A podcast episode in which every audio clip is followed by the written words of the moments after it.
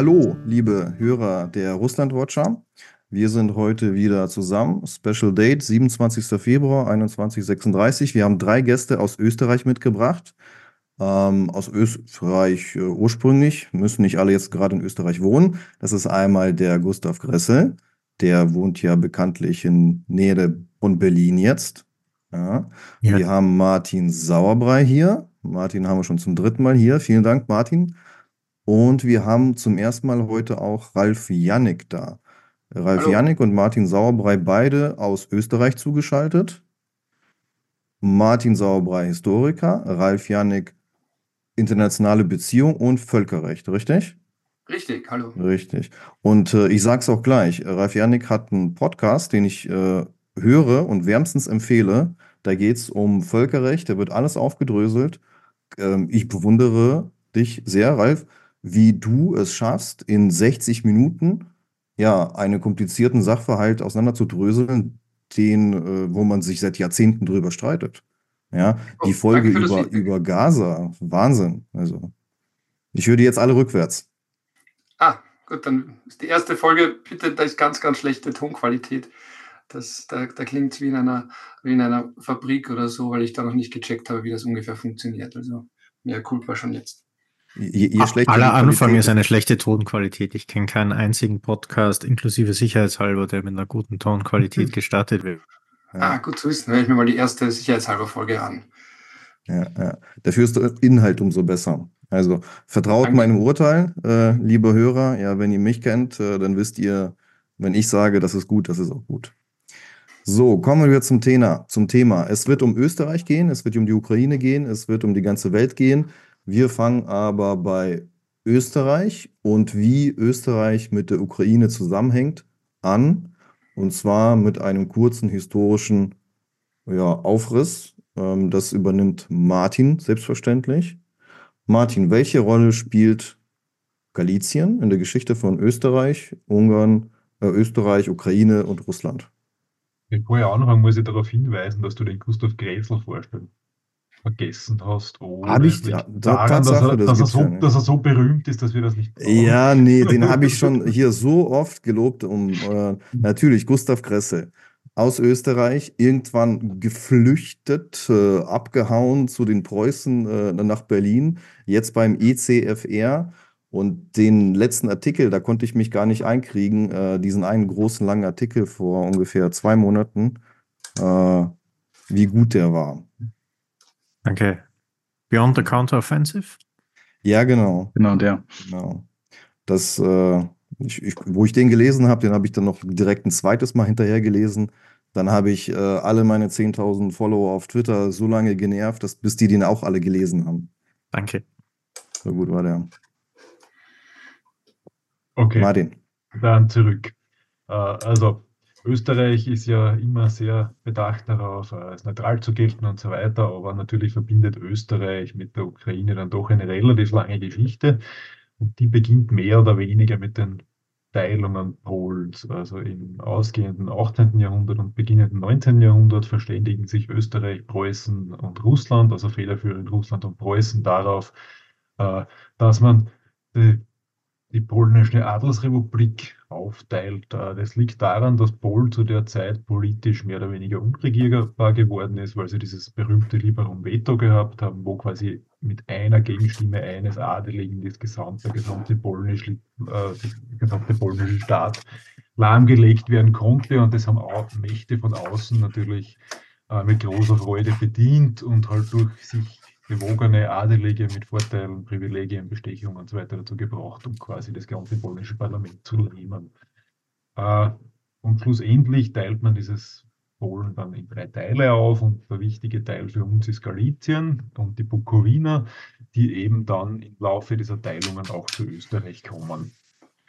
Ähm, es kommt auch Krakau zu Österreich, aber Krakau ist allerdings ein eigenständiges Gebiet.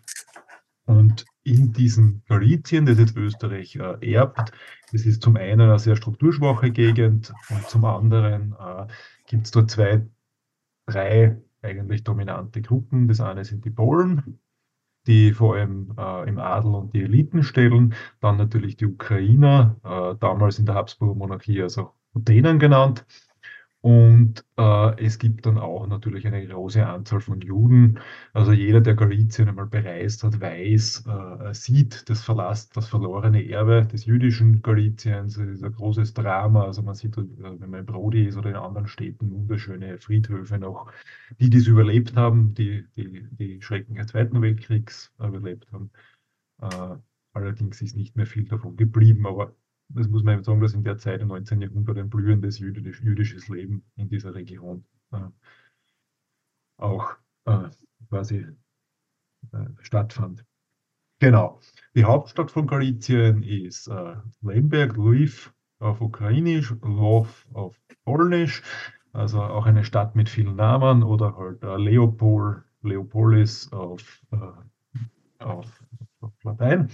Und die Hauptstadt der Bukowina ist Czernowitz, äh, Czernivci, Czernauti auf Rumänisch. Also auch die Bukowina ist sehr multiethnisch. Also es gibt dort auch äh, deutschsprachige Bevölkerung, es gibt äh, rumänischsprachige Bevölkerung, es gibt ukrainische, ruthenische und natürlich auch Juden. Also man sieht, die ganze Region ist sehr multikulturell. Es ist äh, historisch dadurch bedingt, dass äh, Galizien immer äh, ein Grenzland äh, in dem Sinn war zuerst zwischen den Rus, also es war das einzige Fürstentum oder das Fürstentum Halic war das einzige Fürstentum, das nicht unter mongolischer Herrschaft gestanden ist äh, in der Region. Und es hat durch das, dass es relativ bald zum polnisch-litauischen, äh, äh, also zuerst zu, zu Litauen und dann zum polnisch-litauischen Staat gekommen ist, auch natürlich am meisten Westbindung gehabt insgesamt. Das merkt man in der ganzen Geschichte. Gut. Ähm, Jetzt wird es für die Habsburger halt wichtig, also man erbt eine sehr multikulturelle Gesellschaft in dieser Region und die zwei größten Gruppen mit jeweils ca. 40 bis 45 Prozent äh, sind eben die Polen und die Ruthenern, wobei man immer aufpassen muss, weil in den Volkszählungen der Habsburger Monarchie die Juden meistens nicht extra angeführt ist. Das heißt, die muss man da wieder über die Religionszugehörigkeit dann heraussuchen. Aber das sind halt jetzt mal die zwei wichtigsten äh, Bevölkerungsgruppen. Und was die Habsburger Monarchie macht und was sie auch für die Ruthenern relativ äh, äh, interessant macht, ist, dass sie das ruthenische Element, die im polnischen Staat äh, doch sehr stark unter polnischer äh, Dominanz gestanden sind, immer mehr aufwertet, um gleichzeitig jetzt dieses, diese polnische Dominanz in Galizien zu brechen oder zumindest ein, gewisses äh, Gegenstück zu haben. Die Habsburger gehen nie so weit, dass sie jetzt die Polen komplett ausboten oder, oder aus den Elitepositionen verdrängen, aber immerhin benutzen sie die Ruthenern immer wieder, um, äh, um da Fortschritte zu machen, quasi diese polnische Dominanz ein bisschen einzuschränken. Äh, wie, wie, drückt sich diese Dominanz aus? Also die meisten Großgrundbesitzer, die meisten Großindustriellen, die Universitäten Lemberg und äh, Czernowitz sind polnisch dominiert, haben meistens polnisch, äh, äh, vor allem Lemberg, polnisch als, als Unterrichtssprache. Ähm, es ist auch im Landtag äh, des Königreichs Galizien und Lodomerien, äh, also fast dieser, dieser Teil des Habsburger Reiches, dieses Kronland, ähm, ist, ist auch äh, die, die Sprache des alltäglichen Lebens sehr oft polnisch und die, die Ruthenern sind quasi die, die ungebildete, bäuerlich-ländliche Bevölkerung. Äh, auch Schulen, Gymnasien und so weiter sind hauptsächlich polnisch und natürlich dann auch Deutsch. Also auch Deutsch wird, wird unterrichtet natürlich als die, die Sprache Wiens und die Sprache des Imperiums, die Lingua Franca.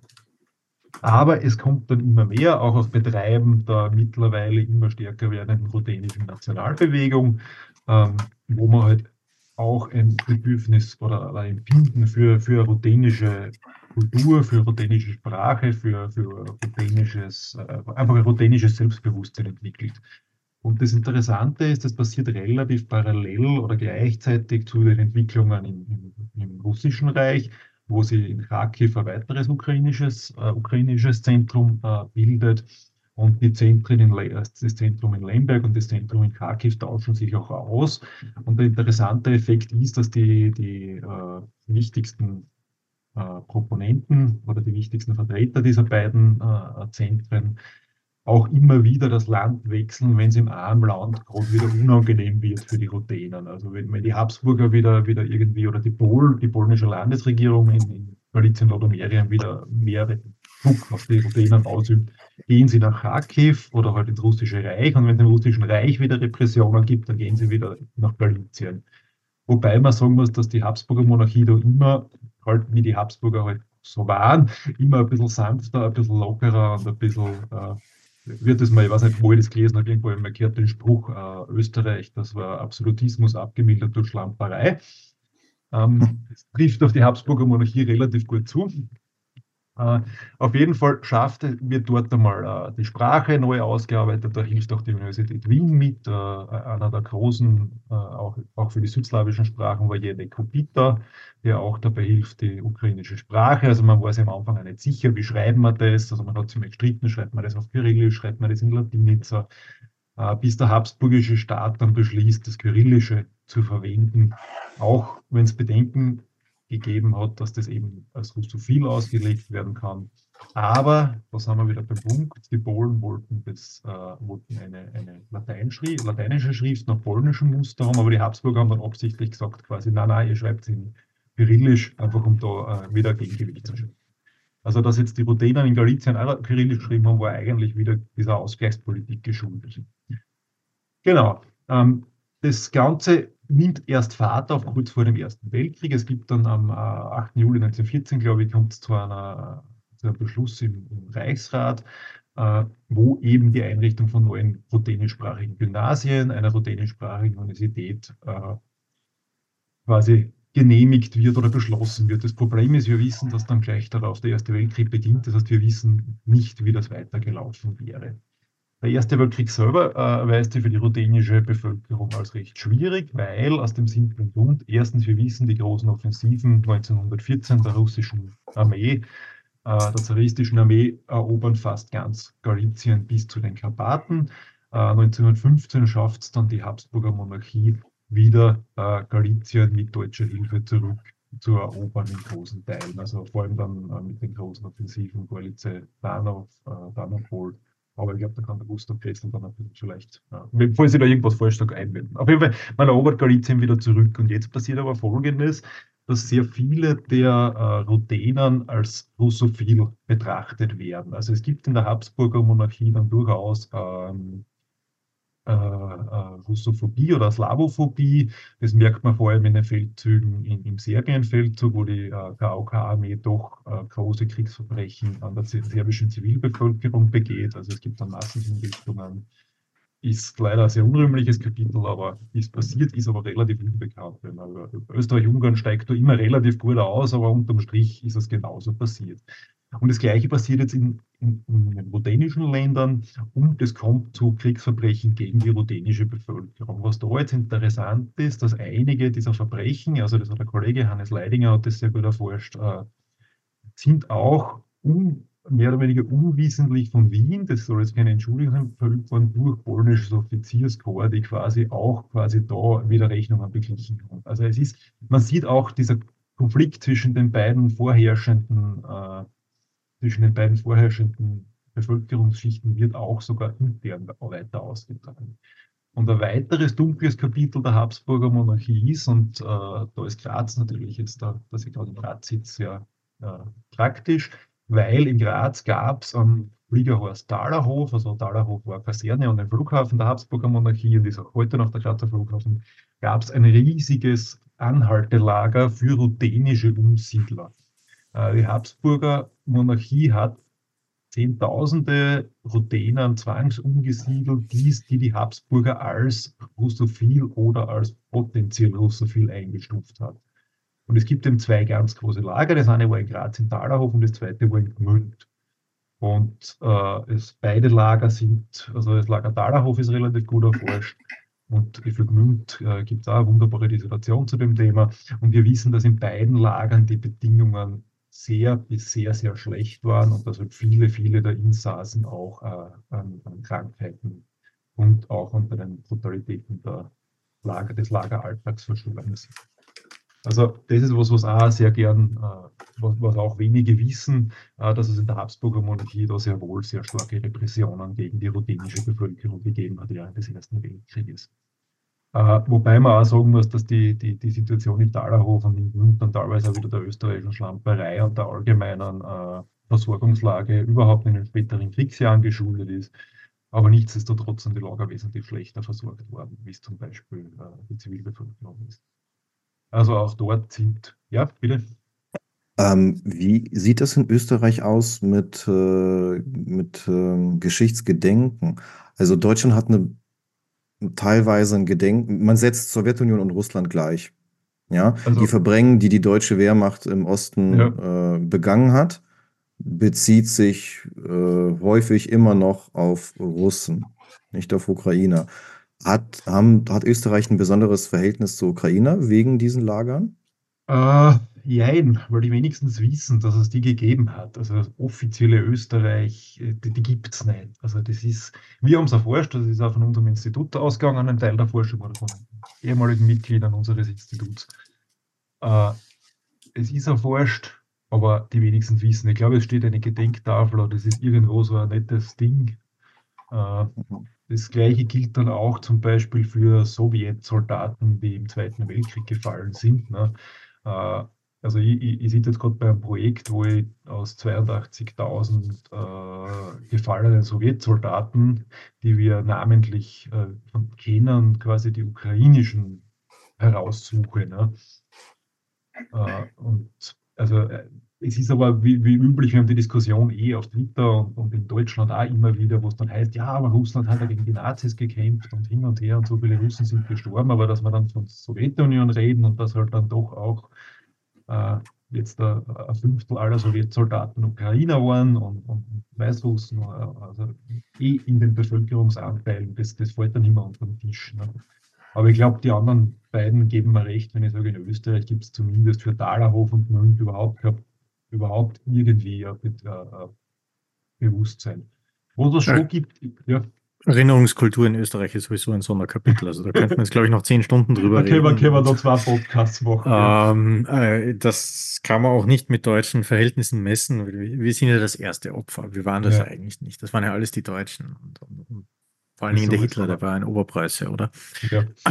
Äh, und Oder der äh, Klobotschnik oder der. Ja. wir können die Liste lang weiterführen. und äh, ja, äh, also das, äh, das, das wird kompliziert. Und dann natürlich, dann noch differenzieren in einem Thema, das man ohnehin erst seit, seit sehr kurzer Zeit äh, und nicht unumstritten auf der Tagesordnung hat. Das ist, also das wäre, das, ja, es ist halt, äh, ich weiß nicht, wie soll man es in Worte fassen.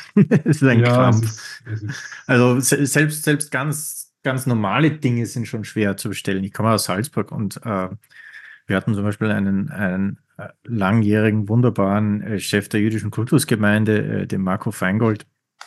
Und als er verstorben ist, gab es dann eine Diskussion, ob man nicht Straßen oder, oder Gebäude nach ihm benennen könnte. Und da wurde eine Listen erstellt von, von Leuten, wo er sozusagen äh, diese Straßen sind noch nach Nazis benannt. Wäre es nicht, äh, nicht schön, die mal umzubenennen? Und da ging äh, sozusagen, äh, da gingen die Flammbriefe durch die Stadt und die Leute, und nein, und wieso und überhaupt und äh, wie könnt ihr nur?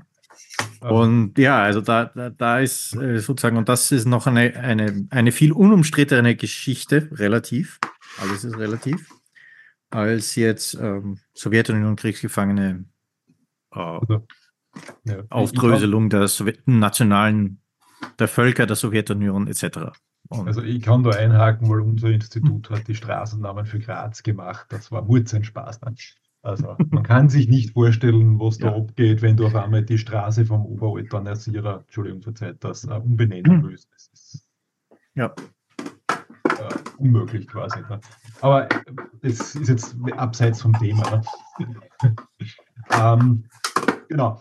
Äh, Also der Erste Weltkrieg war da sicher Zäsur. Auch in der österreichischen Erinnerungskultur erinnert man sich an Galizien nur in diesem Sisi-Kitsch mehr oder weniger. Also das war einmal Teil der großen Habsburger Monarchie.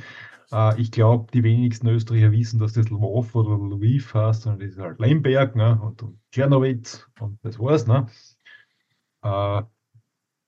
Ist natürlich wunderschön, wenn man die Städte besucht, weil man ist halt in Österreich. Es ist halt äh, Czernowitz, der Hauptplatz, schaut aus wie der Grazer Hauptplatz, gleiches Rathaus, äh, gleiche Architektur, äh, tatsächlich das gleiche Rathaus, äh, architektonisch, aber wurscht. Also wir erinnern uns an Galizien nur in diesen Sisi, in dieser Sisi-Romantik. Ne?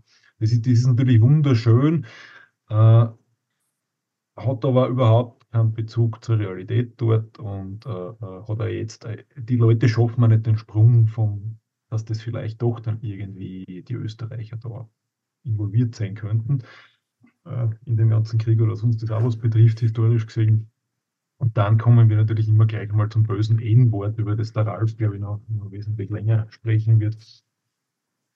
Und genau, auf jeden Fall nach dem Ersten Weltkrieg, Habsburger Monarchie zerfällt, äh, die, die westgalizischen Gebiete kommen dann zu Polen, äh, auch die Polen natürlich wieder mit einer starken Polonisierungskampagne, Teile kommen zu Russland, die Russen mit einer, äh, also zuerst kommt es zu diesem kurzlebigen ukrainischen Staat, ne, also zu dieser ukrainischen Volksrepublik und, und das erst Ah, das ist noch ganz wichtig, das habe ich natürlich vergessen. Äh, Sprung zurück 1917, 1917, wir wissen Oktoberrevolution, die Sowjets, die neuen Machthaber, die Bolschewiki weigern sich anfangs aus dem Krieg auszuscheiden und die Österreicher und die, äh, die Österreicher und die Deutschen starten dann die Operation Faustschlag und äh, drängen die äh, russische oder die, die, die Rote Armee de facto aus der gesamten Ukraine und aus großen Gebieten äh, aus dem Baltikum und aus, dem, aus Belarus zu, zurück. Und daraufhin kommt es dann zum Friedensschluss von Brest-Litovsk. Und da ist es ganz wichtig, in Brest-Litovsk kommt es auch zu einem Separatfrieden der Siegermächte, also äh, der Mittelmächte, mit dem neuen ukrainischen Staat. Und das ist dann, geht dann als Brotfrieden, wird das benannt, weil es eben darum geht, dass quasi die, dass Österreich und Deutschland mehr oder weniger für den Bestand des Staates garantieren und die Ukraine aber dafür dann Nahrungsmittel, die dringend benötigt werden, äh, an Deutschland und Österreich liefert. Äh, es wird dann nach mehreren Hin und Her äh, der Pavlo Skoropadsky als, als neuer äh, Präsident oder Chef, Präsident, Ministerpräsident, glaube ich, eingesetzt.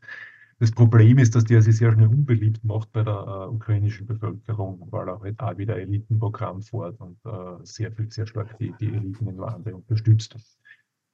Äh, das Besatzungsregime ist relativ unterschiedlich wieder zwischen Österreicher und Deutschen, wobei natürlich das gesamte Regime, also ich, ich stolper jetzt auf Twitter immer wieder darüber, dass dann äh, so äh, auch Ukrainer dann posten, äh, ja, und die Deutschen hätten uns geholfen, das und das und das und das zu befreien. Und die waren ja auch so nett, aber wenn man sich Besatz das Besatzungsregime genauer anschaut, war da nicht sonderlich viel nett, sondern ist es grundsätzlich einfach nur darum gegangen, möglichst viel Lebensmittel aus dem Land zu pressen. Ne?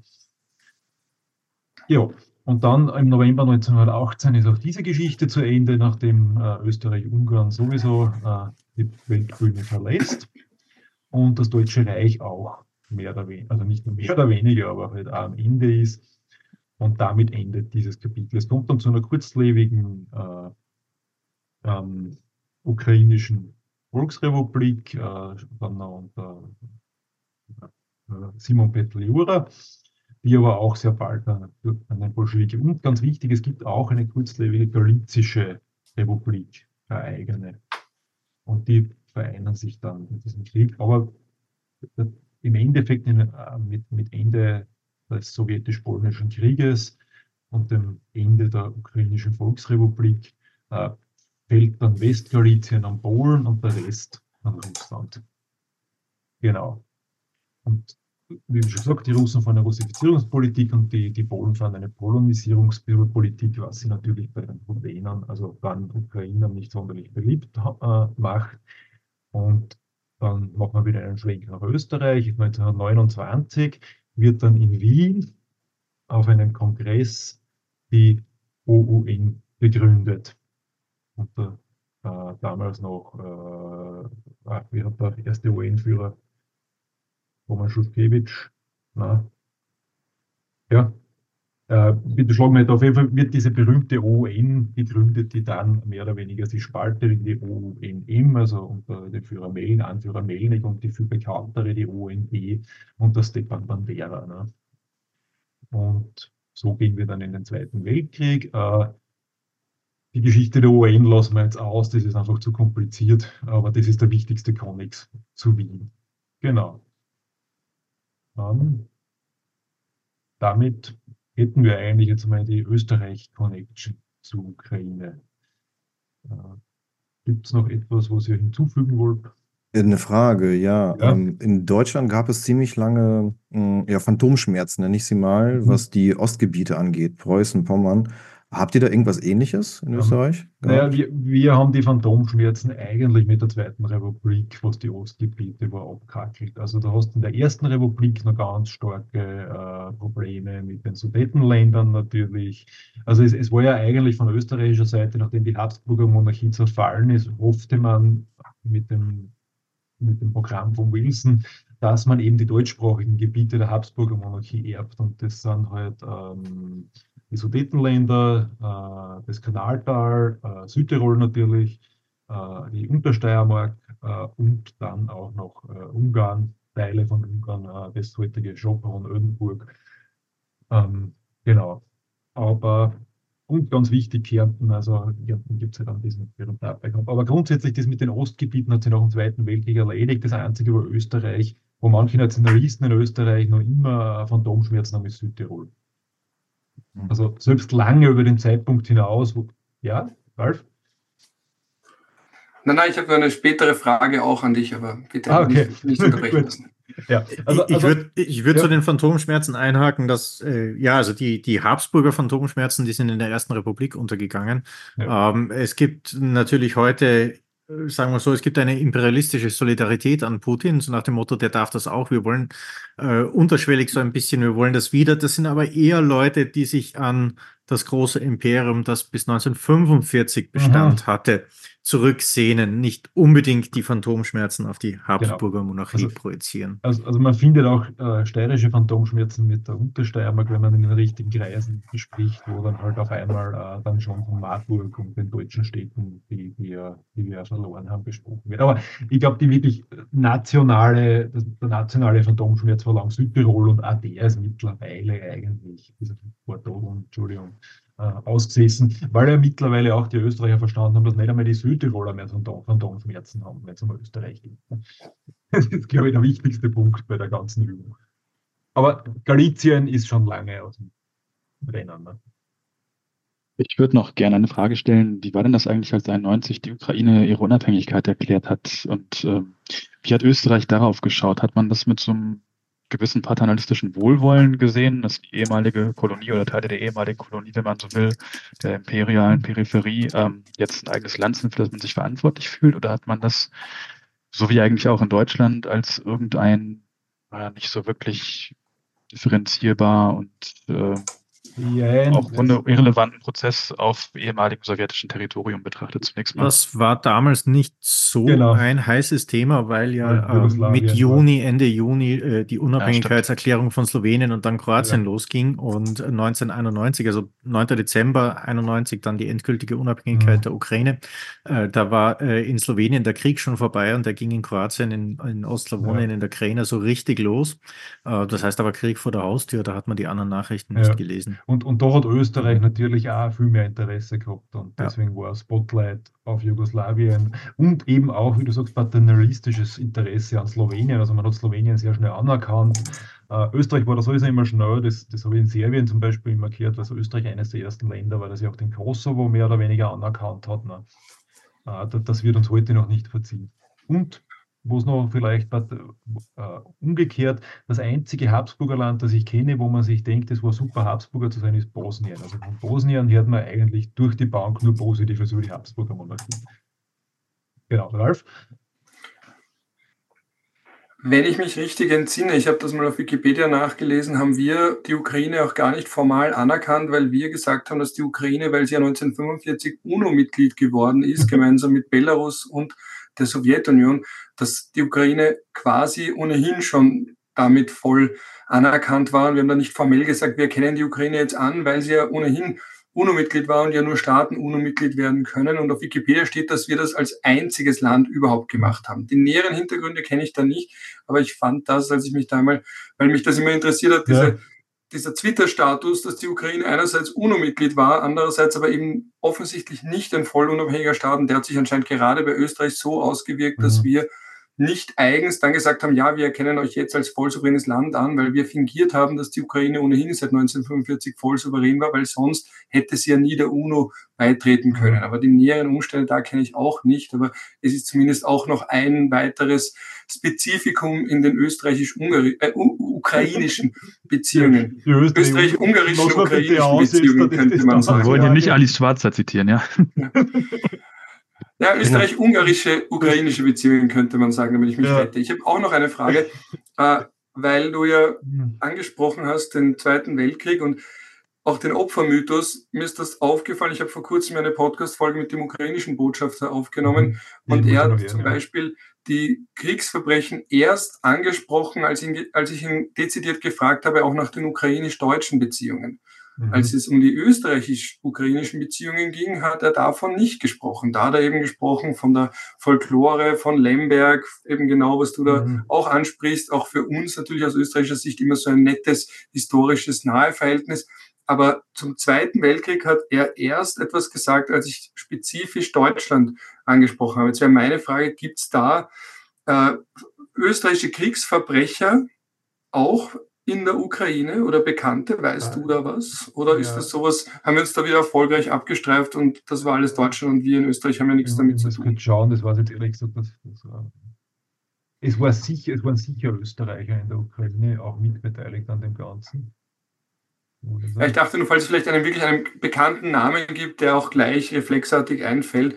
Wenn nicht, ist es auch interessant, weil das eben heißt, dass wir da uns mal wieder äh, in den Hintergrund rücken äh, und das anscheinend erfolgreich schaffen, wenn auch jetzt der ukrainische Botschafter beispielsweise ja, nicht gleich ich, davon spricht. Ja. Also da würde ich mich jetzt in die Nesseln setzen, das weiß ich leider nicht. Mhm. Also ich, da, äh, aber es waren sicher österreichische äh, SS-Führer und, und, und äh, also da mache ich mache mir überhaupt keine Sorgen, dass Österreich, also wir, wir kommen da nicht raus. Also das, nur, mhm. wie gesagt, eben, es ist halt, wir, das ist halt immer als deutsch wahrgenommen. Ne? Also die Österreicher sind halt eben, wir haben das ja lange ausgenutzt in Österreich. Ich glaube, alle, wir jetzt können das alle drei bestätigen, der Opfermythos und äh, da sind wir sehr lang sehr gut gefahren und deswegen ist ja auch die Erinnerungspolitik in Österreich dort, wo sie ist. Ne? Ein Jagdkollege aus, also ich bin ja, meine Frau ist Polin und bin dort im Jagdverein am polnischen Jagdschein. Wir am Wochenende fahre ich immer rüber äh, schießen.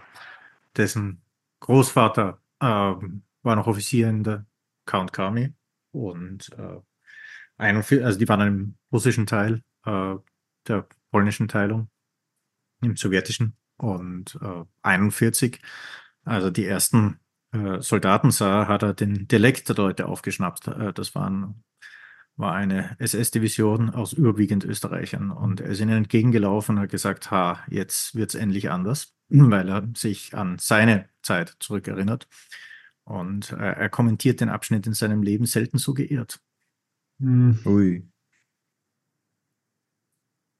Ja, und natürlich der Zweite Weltkrieg prägt die ukrainische Geschichte natürlich auch ganz stark, äh, äh weil natürlich auch die OUN am Anfang äh, mit der Hoffnung, also man muss sagen, die ON hat eigentlich schon in den 30er Jahren stark mit den Deutschen kooperiert. Also es sind immer wieder ON-Mitglieder nach Deutschland zu politischen Schulungen, also vor allem in Danzig war das, wenn ich mich recht erinnere, äh, zu politischen Schulungen, auch zu militärischen Übungen äh, äh, gefahren.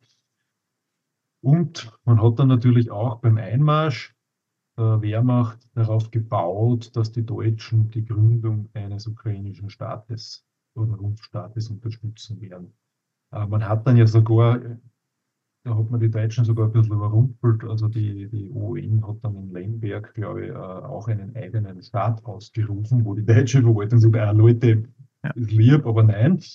Äh, und das war ja dann auch wieder die schnelle Ernüchterung auf ON-Seiten, nur da war man dann halt schon im Lager und über die Ideologie der ON will ich mir jetzt nicht auslassen, bin natürlich auch sehr stark von der nationalsozialistischen das deutsche Interesse an der UN bestand ja in erster Linie daran, weil sie auch antipolnisch war und genau. äh, sozusagen Polen von zwei Richtungen einnehmen, falls die Sowjetunion nicht mitmachte. Aber die Sowjet ja. Sowjetunion machte ja dann mit und äh, die, als dann 41 äh, äh, die Deutschen in der Ukraine einmarschiert waren, war die polnische Frage aus, aus Hitlers Sicht ja schon längst gelöst. In dem Sinn waren die nicht mehr wichtig und nicht mehr zentral. Der, der liebe Wladimir hat uns das jetzt eh in seinem Interview erklärt, wie das richtig war, 39 äh, Ja. Da, hat, da ist er eben auch dieser sehr denkwürdige Satz gefallen. Das kommt dann nach dem Satz, wo er sagt, äh, ja, äh, man hat ja nicht anders können wie diesen Molotov-Ribbentrop-Pakt. Das war eh äh, okay. Und, und außerdem sind die Polen an allem schuld. Er hat dann nämlich gesagt, dieses, dieses uh, and then the Soviet Union, how Russia was called back then, conquered oder got back its territories. Und das habe ich sehr ja. interessant gefunden, weil er inkludiert dort definitiv Westgalizien. Und das ist eine ganz interessante Geschichte. Das ist ein Detail, das ist in dem ganzen Wahnsinn, der in dem Absatz vorkommt, untergegangen. Dass er da erstens das eben dieses Narrativ, äh, die Sowjetunion war ja nur ein anderer Name für Russ Russland und gleichzeitig Anspruch auch auf Westgalizien erhebt, ja. was ja nie russisch war. Ne? Und das ist ganz spannend. Okay, auf jeden Fall, ON, äh, wie wir wissen, das endet auch in einem Desaster. Die ON äh, fängt dann an, eben auch sich teilweise gegen die Nazis zu äh, richten, aber eigentlich geht es hauptsächlich gegen die Polen. Also wir kennen den, Massaker in Volynien äh, und äh, alles Mögliche. Auf jeden Fall ähm, äh, nutzt man halt jetzt da auch sehr stark von nationalistischer Seite natürlich dieses, aber wir haben ja gegen die Nazis gekämpft und Bandera ist ja eh im KZ geguckt, ne, quasi. Oder im Gefängnis gesessen. Das ist natürlich sehr verkürzt, und, äh, aber auf das brauchen wir jetzt nicht weiter eingehen. Das ist auch, glaube ich, zu kompliziert heute mit Österreich wenig zu tun. Äh, ich glaube, du hast nur die Frage formuliert, wie schaut es dann im Nachkriegsösterreich aus mit der OUN? Also, soweit ich weiß, hat die OUN nicht mehr viel. Äh, äh, äh, das Zentrum ist dann nach München gewandert, also Bandera war ja dann auch in München und dort hat man dann auch diese, diese die große Auslands- äh, oder, oder Exilstrukturen aufgebaut. Allerdings, ich habe Google bemüht, also es gab, glaube ich, äh, zum Unabhängigkeitstag der Ukraine sind 100 ON-Anhänger in Wien herummarschiert. Also, also ja, es gibt sie offensichtlich, aber nicht in, in irgendeiner äh, nennenswerten Form. Okay. Ähm, wie schaut es aus? Wollen wir zeitlich ein bisschen voranspringen? Ja. Bitte, ja. Ähm, Carlo Massala war in der Schweiz vor ein paar Monaten und hat äh, was Nettes gesagt zu der Neutralität, zu das Schweizerisch. Er hat gesagt, ihr müsst euch schon bewusst werden, dass das hier politische Folklore ist, was ihr hier betreibt. Ja? Ähm, was betreibt dann die Republik Österreich? Könnt ihr das ähm, aufdröseln? Also in Deutschland kennt man äh, das Angebot Stalins für, für die Vereinigung unter einer neutralen Flagge, sage ich es mal so, so ein vergiftetes Angebot. Äh, wie, wie, wie lief das in Österreich ab? Ähm, ja, in Österreich war es äh, anders, weil man sich an und für sich, also in der österreichischen Bundesregierung, äh, große Koalition damals, relativ schnell einig war, dass man äh, nicht den Adenauerschen Weg geht, sondern dass man Wiedervereinigung für Neutralität äh, anbieten wird oder verfolgen würde. Äh, die Frage war halt so, wollen die Sowjets das? Ähm, die militärische Besatzung in Österreich ist ja der, war der offizielle Grund, um in Rumänien und Ungarn auch äh, Truppen stationieren zu können.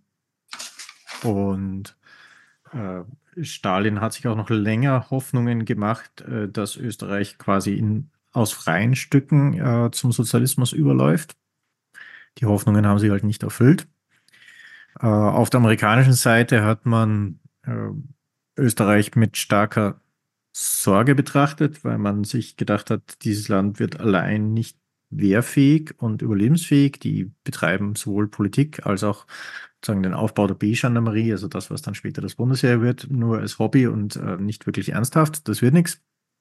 Ähm, die einzigen, die relativ früh dafür waren, die Briten und Franzosen, die äh, Franzosen, weil sie die Besatzung in Österreich grundsätzlich nicht aufrechterhalten wollten, vor den Problemen, die sie in Indochina und Algerien hatten, äh, und die Briten, weil sie äh, nach dem Zweiten Weltkrieg von schweren wirtschaftlichen Krisen geplagt waren und auch aus diesen Gründen die Besatzung so schnell möglich los sein wollten und ähm, sich gedacht haben, naja, ähm, äh, Neutralität äh, gibt zumindest gibt zumindest ein Feigenblatt dafür her. Ähm, also die Neutralität äh, sozusagen zum ersten Mal schriftlich erwähnt war sie ja im Moskau Memorandum. Da ist, äh, das ist sozusagen eine, äh, ein Vorfühlen Österreichs bei der Sowjetunion, was akzeptabel wäre. Ähm, Khrushchev bringt die Neutralität an und für sich wieder ins, ins Spiel, nachdem, nachdem Stalin ja mit Deutschland gescheitert ist und Stalin auch immer zuerst, bevor Öst Österreich oder über das österreichische Schicksal entscheiden wollte, die deutsche Frage zuerst lösen wollte. Äh, bei Khrushchev hat er sich gedacht, okay, wir haben jetzt nicht die Kraft, die deutsche Frage zu entscheiden. Die Deutschen äh, sind da auch bockig, aber vielleicht ähm, äh, würde ein neutrales Österreich die Deutschen dazu veranlassen, ihre Position nochmal zu überdenken. Hat dann auch nicht geklappt, aber er, er, gibt, er stimmt dem zu. Uh, however, uh, nicht wie es so heute in den uh, Mythen erzählt wird, die Neutralität selbst ist eine einseitige Erklärung oder war eine einseitige Erklärung Österreichs. Sie steht nicht im Staatsvertrag drin. Im Staatsvertrag stehen andere Passagen drin, die unter das Anschlussverbot fielen. Wir haben ähm, Verbot gehabt, politische, militärische oder wirtschaftliche, also äh, Zollunion äh, mit Deutschland einzugehen. Wir hätten aber, weiß Gott, was mit Italien oder Argentinien oder whomever äh, Bündnisse oder Verträge eingehen können, mit denen wir wollen. Und äh, die Neutralität wurde dann, wie gesagt, eben als einseitiger Akt äh, äh, am 26. Oktober 55 verkündet und äh, der Grund, warum die Österreicher die Neutralität nicht im Staatsvertrag haben wollten, ist, weil sie ursprünglich ähm, der Ansicht waren, dass wenn wir das machen würden, wir der Sowjetunion sozusagen quasi einen Fuß in die Tür geben würden, dass über, über eine sowjetische Garantie der österreichischen äh, der österreichischen Neutralität oder eine vertragliche Zusicherung dann die Sowjetunion beanstanden kann, was wir ihnen politisch tun, und das wollen wir tunlichst vermeiden. Ähm, aus genau denselben Gründen sind ja ähnliche Vertragsentwürfe oder Vorschläge oder Neutralitätsdiskussionen, die ja später äh, durch diverse Thinktanker äh, im, im, im Kontext der Ukraine auf den Tisch gekommen wurden, von den Ukrainern auch immer abgelehnt worden, weil sie eine zu tiefe, zu tiefe Einmischungsmöglichkeiten in die Innenpolitik der Ukraine geben. Ähm, nur so als militärisches Detail am Rande, die, also gerade in den Anfangsjahren war, äh, also dass sozusagen die Neutralität Österreichs durch den Kalten Krieg gerettet haben, das ist wirkliche Folklore. Das glaubt natürlich in Österreich fast jeder, aber es ist totaler Mumpitz. Ähm, äh, das nicht Anschlussverbot, sondern äh, sozusagen, dass man den Staatsvertrag auch so auslegt, äh, dass man äh, eben größtmögliche Distanz zu Deutschland wagt, so, äh, sonst aber sich relativ eng an die NATO anlehnt. Das war im Grunde im, in den Anfangszeiten des Bundes, äh, Bundesheeres das äh, Gebot der Stunde. Ähm, die Grenze, also die NATO hatte ja drei regionale Kommanden in Europa, Nord, Mitte, Süd. Äh, Süd Hauptsitz in Rom. Und Österreich zählte aus NATO-Sicht noch zum ähm, Bereichskommando Süd, also Allied Forces Command South weil eben, also die Grenze war die deutsch-österreichische Grenze zwischen den beiden Kommanden, äh, weil man eigentlich im Kriegsfall damit rechnet, dass sozusagen Österreich dann auf, auf der Seite der NATO mitkämpfen würde. Im Falle eines Einmarschs der Sowjetunion wäre dann die Neutralität hinfällig gewesen und dann in direkter Ansprache mit, mit Allied Forces South kämpft. Äh, deshalb hat zum Beispiel Österreich auch keine richtige Luftwaffe äh, ins Leben gerufen, weil ähm, in Norditalien genügend amerikanische Flugzeuge stationiert waren und unsere Flughäfen so nahe an, äh, an Ungarn und an Tschechien äh, dran waren, dass äh, sozusagen der erste Schlag der Sowjetunion unsere Luftwaffe sowieso ausgelöscht hätte. Ähm, das zweite war also unsere, die, die ersten Generalstabschefs pilgernden auch immer noch Urlaub nach Rom, um sich dort ähm, mit mhm. ihren NATO-Kollegen zu treffen haben sie wahrscheinlich nur über das Wetter geredet. Aber ähnlich wie wir das in Schweden auch äh, gehabt haben, dass er dann nach dem Kalten Krieg mal öffentlich wurde, was man eigentlich mit der NATO alles abgesprochen hat, war das zumindest in der Anfangszeit des Bundesheers äh, im Falle Österreichs auch so. Das hat sich dann später zerfranst und äh, spätestens 68 mit der, war, es, war es auch relativ klar, dass Österreich eigentlich nicht wirklich und ernsthaft daran denkt, ähm, ähnlich wie Schweden, die Schweiz oder Finnland, ähm, ernsthafte eigene Verteidigungskapazitäten aufzubauen und die nachrichtendienstliche Unterwanderung der Sowjetunion war dann auch schon relativ weit fortgeschritten. Da hat sich das ziemlich verlaufen. Aber das war sozusagen der, äh, die Geburtsstunde der, der Neutralität, die, die natürlich weit weniger neutral war als die, die Nostalgik das heute vorgibt.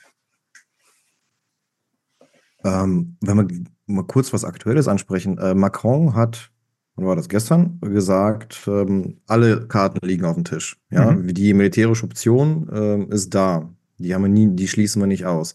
In Deutschland reagiert man da bestürzt drauf und sagt, ähm, mh, nee, das kommt natürlich nicht in Frage. Da geht es um diese Konfrontation, Atommächte, nein, NATO und Russland dürfen äh, niemals irgendwie in einen Konflikt miteinander geraten. Und ist es bei euch dann aus eher aus einer anderen, äh, mit anderen Narrativen dann unterfüttert, auch mit diesem Neutralitätsnarrativ? Äh, War das anders? Die Reaktion? Aber also die, die Reaktion Welche ist Reaktion? ähnlich. Ich, ich weiß gar nicht. Also bei uns äh, sind es dann Oh. Scholz. Wir sind doch ne? neutral, Das das geht uns doch nichts an. Also ich habe Ja. nur exemplarisch jetzt schnell geschaut auf die Website der Krone. Da ist äh, zweimal, zweimal Innenpolitik, dann geht es da kurz um Nawalny, irgendwas mit Breivik. Also das ist da gar nicht aufgeschlagen. Also ich glaube, dass das sowas ein klassischer Fall ist, von wegen, das geht uns doch gar nichts an. Also ich sehe da auf der Startseite, ich scrolle jetzt der größten und dominantesten Tageszeitung des Landes, ist das nicht in irgendeiner Form aufgeschlagen. Ich glaube, da, da schlägt mal wieder zu unser klassisches Gefühl, dass uns der Rest der Welt und damit auch Aussagen aus anderen NATO-Ländern in der Form nichts angeht. Also das ist eine Ad-Hoc-Reaktion darauf. Ich finde das sehr interessant, dass, dass also- wir uns da wieder mal herausnehmen und auch NATO-bezügliche Aussagen uns auch nichts angehen. Man muss, man muss aber sagen, dass wir dann schon erwarten, dass uns die NATO verteidigt. Also so, sollte irgendwann der Russe doch kommen, wäre es schon nett, wenn dann die NATO kommt und uns hilft. Ne? Die, die, Erwartung, die Erwartungshaltung war während des gan- ganzen Kalten Krieges. Ähm, ich kenne von einem österreichischen Diplomat, der mit sozusagen als Jungdiplomat dann auch äh, nach Brüssel ins NATO-Hauptquartier, das war während des Kalten Krieges, äh, Zeitordnung so etwa äh, Mitte der 70er Jahre ging. Äh, und äh, äh, sozusagen war dann, hat sich dann, hätte sich dann gedacht, dann wird er eben hören, ja, Österreich ist so wichtig und die Schlüsselstellung. Und wenn die Sowjetunion äh, wenn die Sowjetunion kommt, äh, dann, äh, dann helfen wir euch. Und ähm, hat also die Frage gestellt, ja, was ist, wenn Tito stirbt und es gibt sozusagen Nachfolgekrise und die Sowjetunion interveniert und würde über Österreich gehen, was wäre die Re Reaktion der NATO? Ähm, die haben sich angeschaut und haben gesagt, na ja, also wenn sie am Brenner wären, würden wir schon kommen nach Tirol. Ähm, und Ja, dann wurden die Gesichter ziemlich fad auf der österreichischen Seite, aber hat für unsere Politik auch keine Auswirkung gehabt. Man, man muss ja sagen, ich glaube, zwischenzeitlich waren ja sogar die Pläne der NATO und der, des Warschauer Pakts bei, je, je nachdem, wer gerade angreift, hätten sie mal das Donautal genugt, einfach weil das halt die Hauptdurchmarschachse ist. Äh, weil man einfach gesagt hat, okay, bevor die da durchmarschieren, nuken wir es einfach weg, weil das können wir jetzt eh nicht brauchen. Ne? Und wenn ich das richtig verstanden habe, war ja auch das, die österreichische Taktik darauf ausgelegt, quasi jede Seite so lange hinhalten zu können, dass das sie einfach nicht mehr austut, durch Österreich zu marschieren, um damit den Atomschlag zu vermeiden. Ne? Also es ist eine relativ österreichische Lösung, die man da gewählt hat, vielleicht auch sehr realistisch. Ne? Aber ja. Wobei, noch ein interessantes Detail am Rande, äh, Gustav, da magst du mich korrigieren, aber ich kann mich erinnern, äh, in den Planungen für Operation Polaka von, von den Warschauer Paktstaaten, wie sie durchgeübt wurden, ist die Kampfkraft der österreichischen Armee in den 70er Jahren gar nicht so schlecht eingeschätzt worden. Also ich weiß nicht, ob sie da konservativ geschätzt haben oder nicht. Äh, Ähm, nein, wir haben damals eine, noch eine relativ große Armee gehabt und die Para, äh, sozusagen die Paranoia des Warschauer Pakts war immer sozusagen von jeder Papierform als Ist-Form auszugehen und da Mhm. wir haben eine relativ große Mobilmachungsstärke gehabt auf dem Papier. Äh, die ist, die ist in Realität selten eingetroffen und es gab zum Teil nicht einmal die Uniformen dafür, aber auf dem Papier standen 300.000 Soldaten und ähm, das hat man ernst genommen.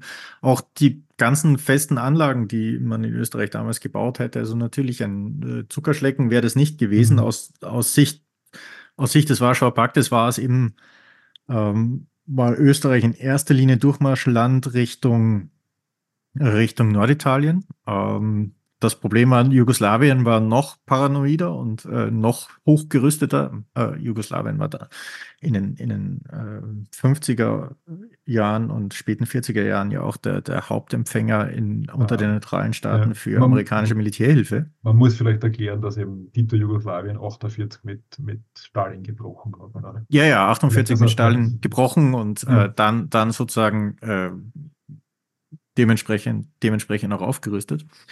Und äh, während sich die österreichischen Verteidigungspläne immer sehr stark auf das Donautal konzentriert haben, war das Donautal jetzt eigentlich nicht so zentral für den Warschauer Pakt, aber über Graz äh, sozusagen eine Umgehung Jugoslawiens Richtung Norditalien runter.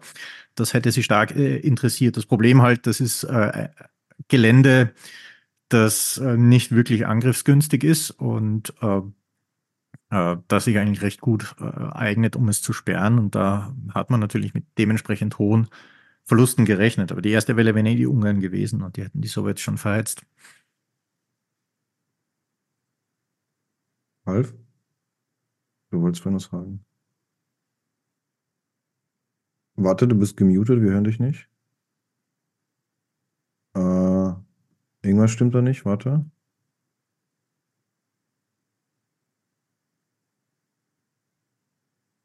Mikro geht nicht.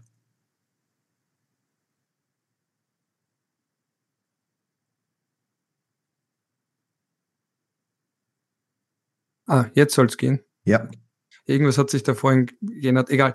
Ähm, da wollte ich fragen, Gustav Gressel, wie verteidigungsfähig war Österreich eigentlich während der Zeit des Kalten Krieges? Ich habe nur ausgegraben einen Artikel von Professor Karl Zemanek, äh, der übrigens noch lebt, äh, Jahrgang 1929, der die österreichische Neutralität sehr, sehr lange auch verfassungs- und völkerrechtlich geprägt hat.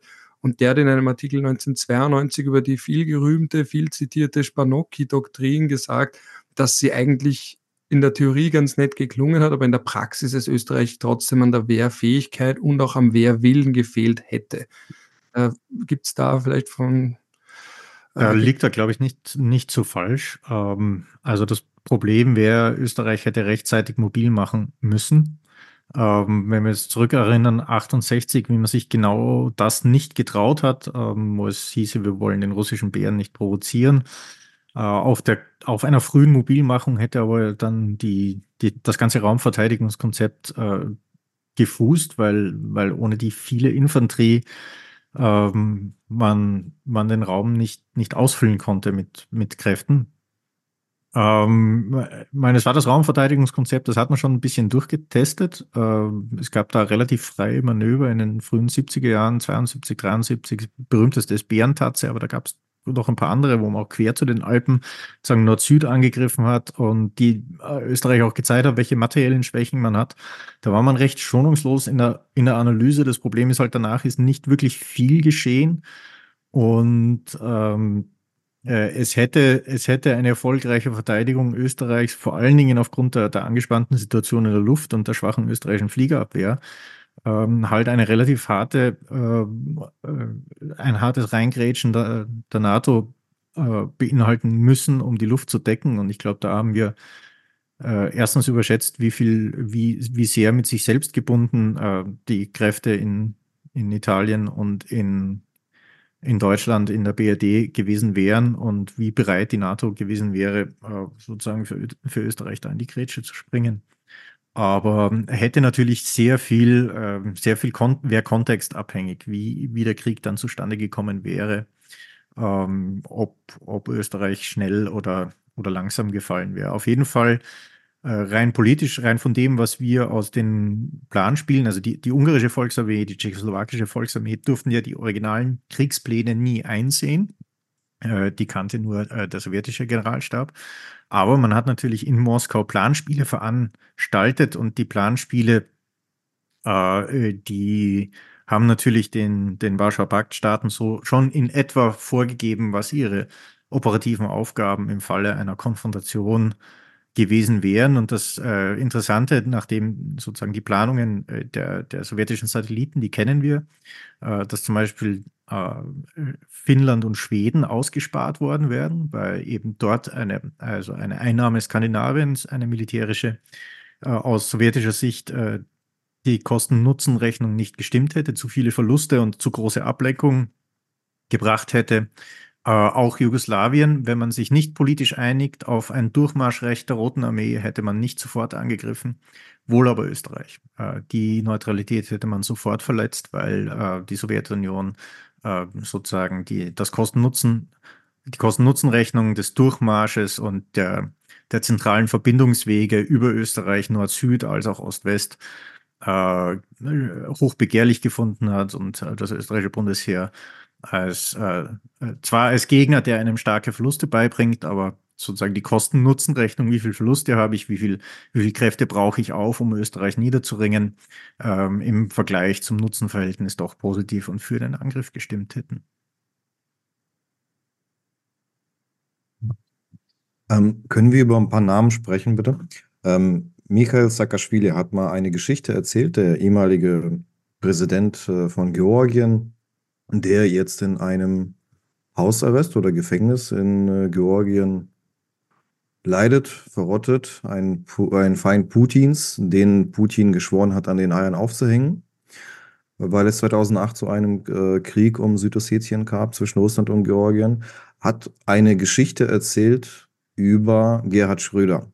Die möchte ich euch einmal kurz erzählen und dann möchte ich fragen, was ihr so für Geschichten habt, weil wir kennen ähm, Strache, Kneißl nicht so gut wie ihr. Ja, da bin ich gespannt, ob ich gleich schockiert bin, äh, ob mir das mit Schröder noch irgendwie viel zu wenig ist. Also die Geschichte von Michael Saakashvili, er sagte, vor irgendwann ähm, so 2007 herum, glaube ich, war er zum ersten Mal bei einem GUS-Treffen oder sowas äh, in, in Russland gewesen und äh, Putin hätte die Präsidenten von Usbekistan, Tadschikistan äh, äh, ne, zusammen gehabt und äh, hätte sie in einen Weinkeller, glaube ich, geführt und hat dann wie durch Zufall Gerhard Schröder wiedergefunden und hat gesagt, ach hier, schaut her, äh, liebe äh, Kollegen, ähm, der Gerhard Schröder, der ehemalige Kanzler der Bundesrepublik, der ist bei mir zufällig hier im Weinkeller lang gelaufen, hat da irgendwie nach teurem Wein oder sowas gesucht. Und diese Geschichte hätte er bei einem Treffen Jahre später wiederholt. Ja, also Michael Saakashvili wollte zeigen, wie sehr Wladimir Putin Gerhard Schröder instrumentalisiert, benutzt, äh, seine Reputation sich zu eigen macht. Was hat das bei euch da in der Republik mit russischen Verbindungen auf sich? Ähm, weil ich kenne Kneißl, ja, die mit Putin tanzt, äh, vor ihm Knicks macht. Jetzt wohnt die in Russland. Er war kurz im Libanon, ist wohnt jetzt in Russland. Mit, mit, mit Pferden, bitte, gell? Was?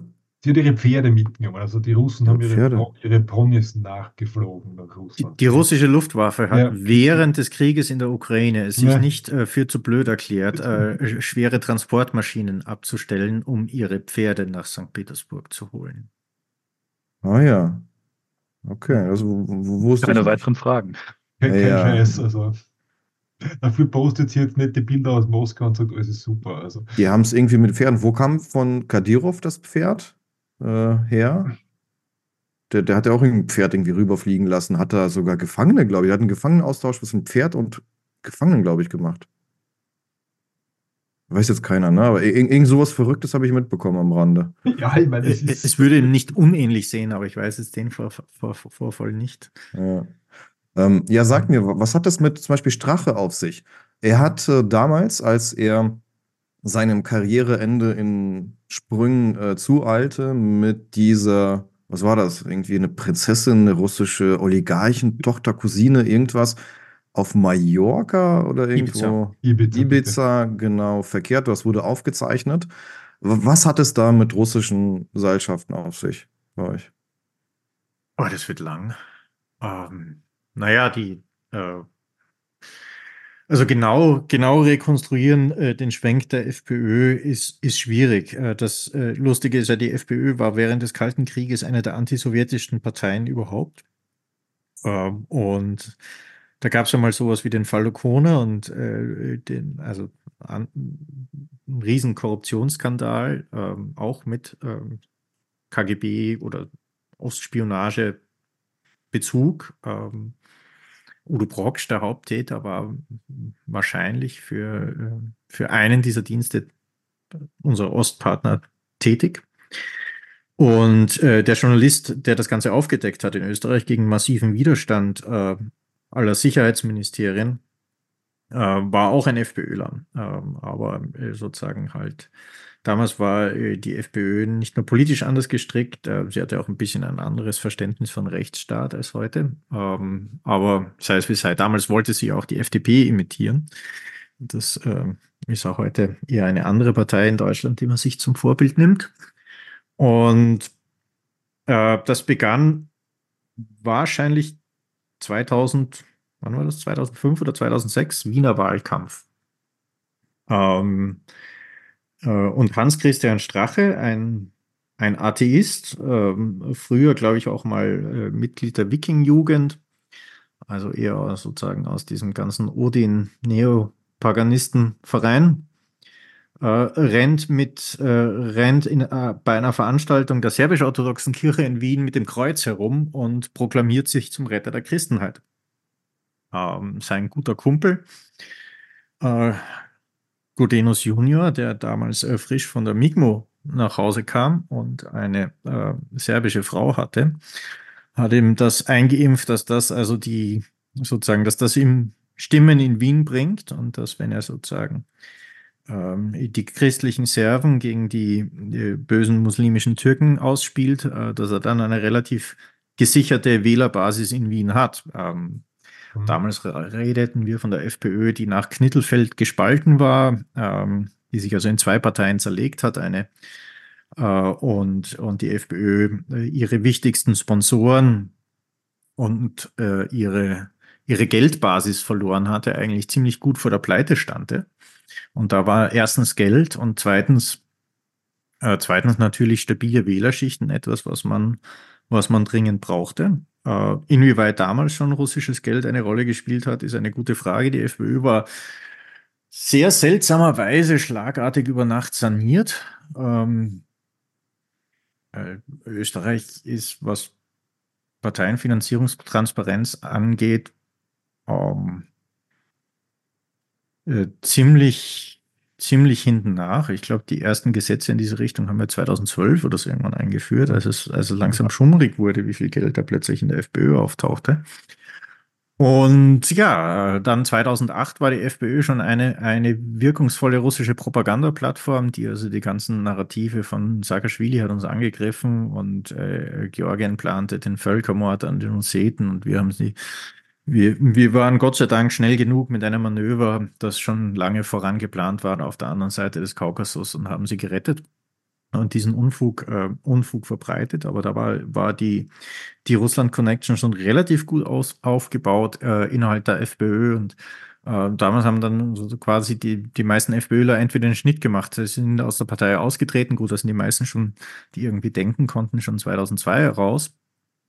Ähm, und die meisten haben haben diesen Dreh mitgemacht und äh, sich äh, schrittweise in diese Scheinwelt, ähm, dass ja, Putin der Retter der Christenheit ist und ähnlichen Blödsinn hineingeredet. Das war ziemlich absurd anzuschauen, aber ja, ging wann, so vonstatten. Wann ist das berühmte Moskau-Foto, wo die Heiligen Drei Könige äh, ganz wie, wie, sie, wie sie nach Moskau gefahren sind, der Gudenus, der Hofer und der Strache, damit sie äh, diesen Freundschaftsvertrag, den sie angeblich nie gegeben hat, äh, unterzeichnen. Das war 2015 oder 2016. 2015, glaube ich. 2015, ja. Ralf, ja, es war nach, nach schon nach Krim und, und, äh, und Beginn Don Donbasskrieg und nach mhm. 17. Ja. Freundschaftsvertrag äh, zwischen, zwischen FPÖ und, äh, und, und Vereinigtes Russland. Ach ja. Mhm. Hat so ist die AfD eigentlich auch, Thomas, Lars? Markus? Freundschaftsvertrag? Nee, ich glaube, so frech sind die nicht. Freundschaftsvertrag. Das ist ein Ding, okay. Ja, nein, nein, also da, gibt, da hat es einen gegeben, da sind also Sachen wie äh, gemeinsame patriotische Erziehung der Jugend, äh, ich, ich weiß es jetzt nicht genau, und, und irgendwie vertrauensbildende Maßnahmen zur Demokratiebildung. Also ganz, ganz obskure Geschichten. Ne? Wenn man sich bemüht um die Google-Suche im Standard, der äh, Strache mhm. hat auch 2015, im Dezember 2015, auf einer Wahlkampfveranstaltung in der Obersteiermark, ich glaube in Zeltweg oder da irgendwo in der Gegend, äh, gesagt, der russische Nachrichtendienst äh, informiert ihn viel besser als das Innenministerium über die Flüchtlingsbewegungen am Balkan. Und das hat irgendwie in Österreich auch niemand der Rede wert gefunden, äh, da mal nachzuhalten, mit wem sich der Herr Strache damals so unterhält. Aber ja, Gibt es noch nachzulesen? Es geht halt in die andere Richtung aus. Man, man muss sagen, das Vertrauen in die österreichischen Dienste ist indenwohlend. Da kommt natürlich auch die BVD-Affäre mit rein. Ich weiß nicht, wie weit man das in Deutschland mitgekriegt hat. Auf jeden Fall die FPÖ hat de facto durch eine Razzia den österreichischen Verfassungsschutz erledigt. Also den österreichischen Geheimdienst. Also es hat dann eine Razzia, die eigentlich nur das FPÖ äh, es war, es war eine, eine, eine, eine äh, Sonderpolizeieinheit, die mhm. eigentlich äh, Straßenbanden in Wien bekämpfen sollte. Äh, und die hat auf Weisung des äh, damaligen FPÖ Innenministers ähm, die, den Geheimdienst äh, gefilzt und eine Hausdurchsuchung bei ihm gemacht und alles mögliche Material mitgehen lassen, insbesondere äh, Material über rechtsextreme Gruppen. Anscheinend wollte man wissen, was die so können. Das Interessante äh, an dem Fall ist, dass der Innenminister äh, den sozusagen den fingierten Tatverdacht äh, der illegalen Informationsspeicherung von einem alten KGB-Anwalt erfahren hatte, beziehungsweise der Kabinettschef des damaligen Innenministers. Und ja, hat äh, hat auf dessen, auf dessen Tipp gleich mal seine Straßenschläger vorbeigeschickt. Äh, ja, wobei der BVT auch, äh, muss man auch sagen, äh, auch schon immer ein bisschen problematisches Kind war, weil er eben, also äh, hieß Bundesamt für Verfassungsschutz und Terrorismusbekämpfung und äh, war im Grunde einseitig für Terrorismusbekämpfung zuständig. Und wenn man, wenn man monothematisch ist, dann kriegt man auch auf ähm, sagen wir so, dann kriegt man politisch auch ein blindes Auge in allen anderen Ecken. Und äh, da gab es ja auch im BVT dann später im, im Zuge der Wirecard-Affäre äh, den Skandal, dass eben ein Abteilungsleiter des BVTs äh, den, den Herrn Masalek auch immer schön informiert hielt über den Stand der Ermittlungen gegen ihn und ihn dann auch kurz bevor es brenzlig wurde, äh, den entscheidenden Tipp gab, dass er sich in, in den Flieger setzen sollte Richtung Moskau beziehungsweise Richtung Minsk und von Minsk nach Moskau weiterreisen, was er damals dann auch ja. getan hat. Ähm, also das, das BVT war natürlich äh, in, in, in dieser Verfassung schon problematisch, aber natürlich nicht so, nicht so problematisch, wie der Kickel das gesehen hat. Für den waren sie nicht problematisch genug. Um, ähm, und es gibt, es gibt ja eine bezeichnende Episode, ich bin da zufällig auf Twitter drüber gestolpert, wie der ehemalige estnische Präsident Thomas Ilves hat einmal gepostet, uh, wenn man, wenn man mit den österreichischen Geheimdiensten zusammenarbeitet, kann man gleich in Russland anrufen. Mhm. Äh, mehr braucht man dazu, glaube ich, nicht sagen, wie, wie, der, äh, wie, wie wir von unseren Kollegen äh, wahrgenommen werden. Ich würde es trotzdem nur kurz, weil der Ralf gerade am was sich inszeniert, noch einmal ganz kurz auf die österreichische Neutralität zurückkommen, weil ich glaube, das ist in Deutschland nicht klar, was das Ding tatsächlich ist und, und rechtlich auch kann und, und, und was auch in Österreich falsch verstanden wird, weil wenn man das nicht versteht, kann man Österreich auch schwer verstehen.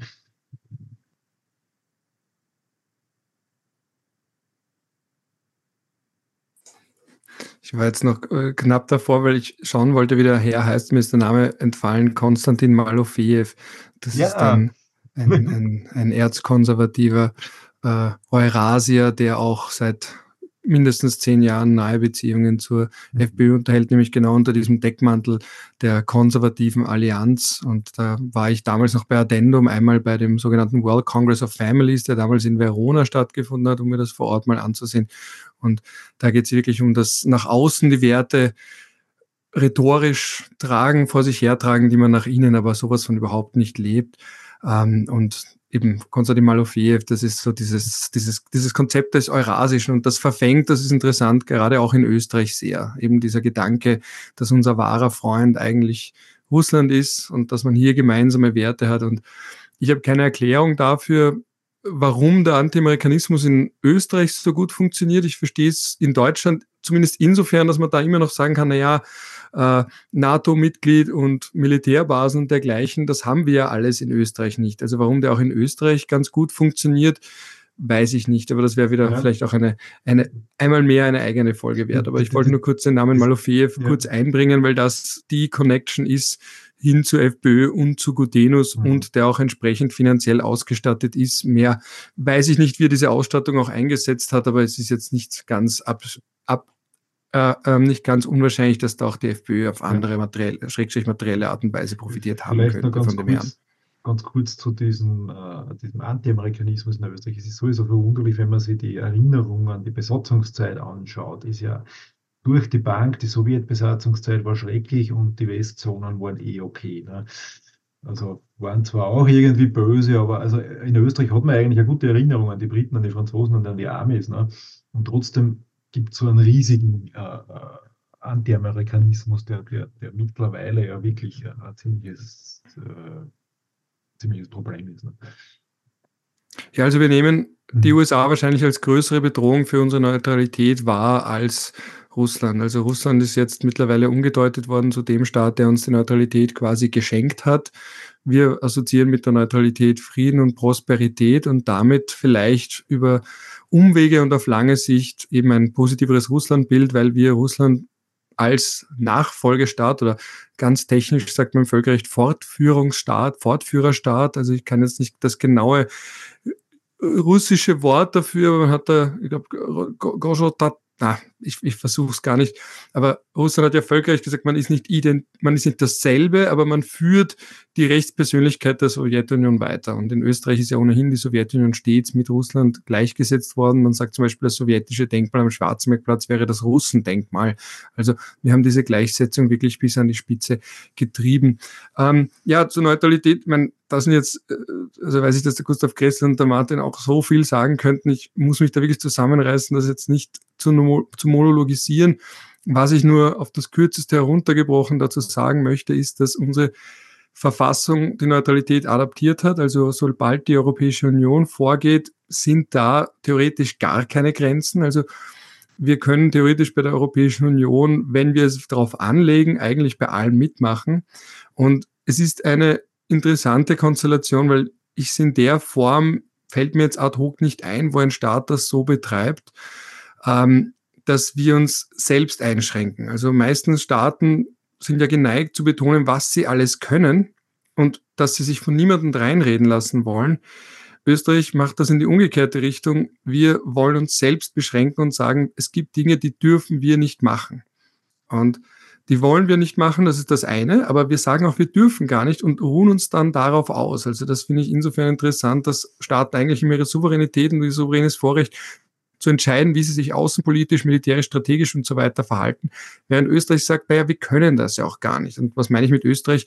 Nicht nur in der Bevölkerung, sondern auch auf politischer Ebene. Also, dass gerade in der Spitzenpolitik auf Regierungsebene man sehr gerne die Neutralität verwendet, um rechtlich zu argumentieren, was man politisch nicht verkaufen oder tun möchte. Aber rechtlich haben wir sie insofern adoptiert, dass wir mit dem EU-Beitritt unsere Verfassung geändert haben und damit einhergehend ist Neutralität jetzt als immerwährende Neutralität völkerrechtlich so selten, dass gar nicht klar ist, was sie eigentlich bedeutet. Weil das Einzige, was auf jeden Fall fix ist, ist, dass man halt natürlich nicht bei einem Militärbündnis dabei ist und einem nicht beitritt, was in Österreich ohnehin nur mit der NATO assoziiert wird. Also der Militärbündnischarakter der EU wird da ohnehin ausgeblendet.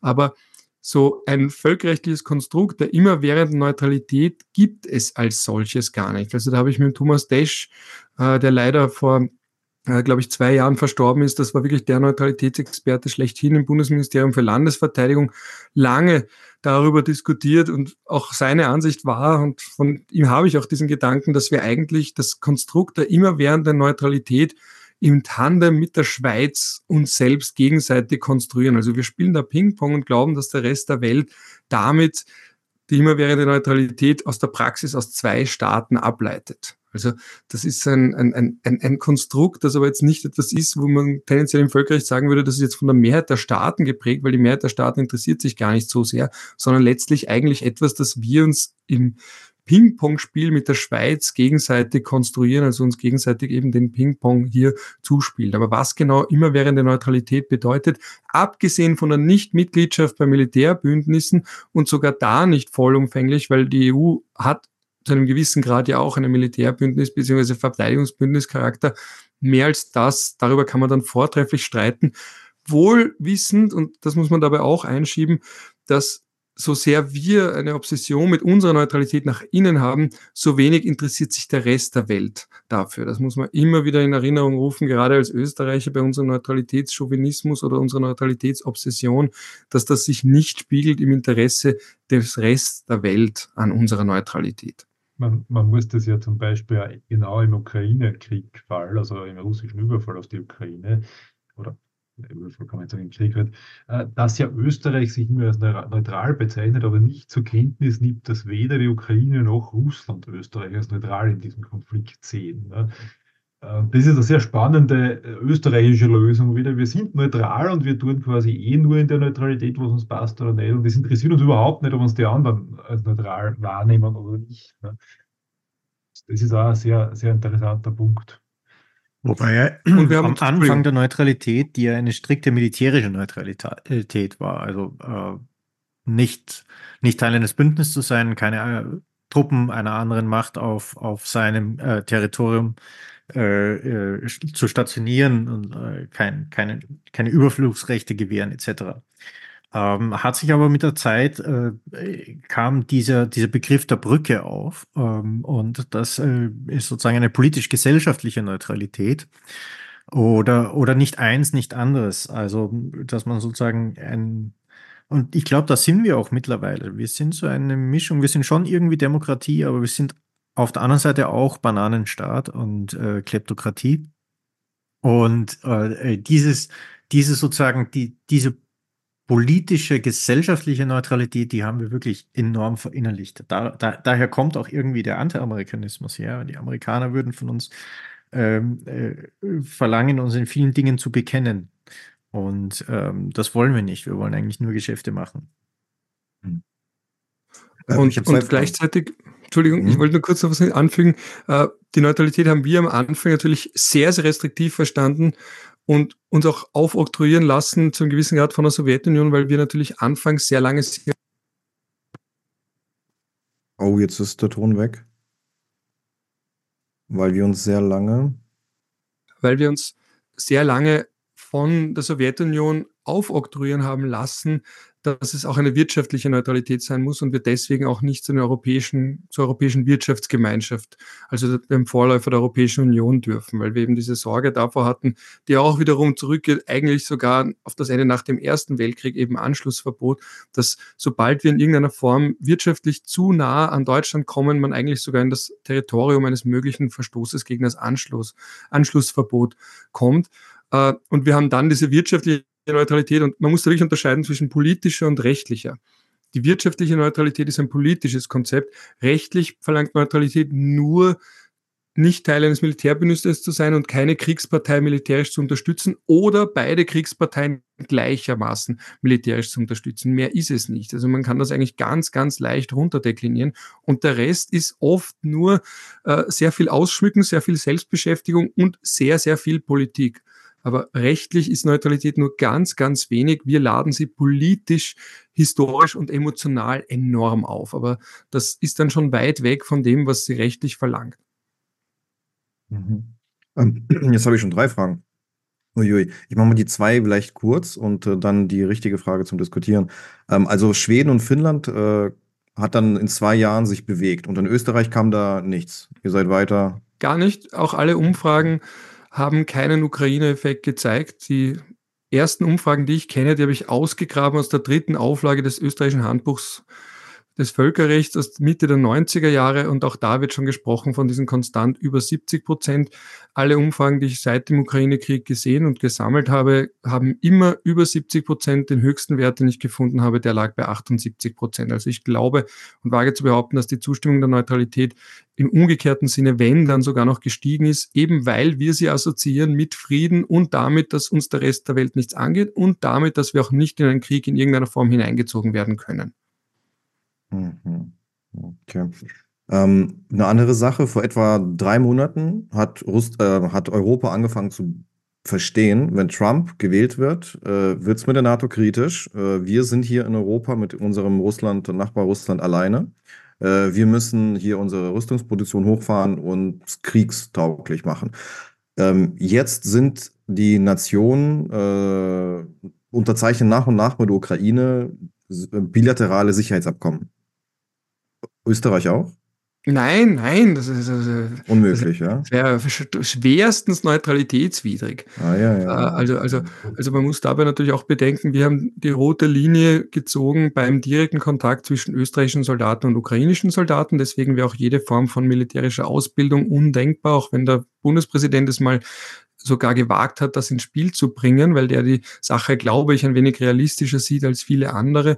Aber das ist politisch unmöglich. Also das Bild in irgendeiner Form ukrainische Soldaten, die sich unter, und wenn sie nur unterhalten würden, sich mit österreichischen Soldaten, das ist viel, viel zu sensibel. Also man hat nicht einmal erwogen, geschweige denn überhaupt auszubilden am Pan, an, bei Panzern, nicht einmal erwogen, äh, zum Beispiel auszubilden bei der Entminung, wo man sagen könnte, es ist eine, keine rein militärische Tätigkeit, auch da gleich, gleich, als wir hatten eine Mini-Diskussion, aber die wurde auch gleich, gleich abgedreht.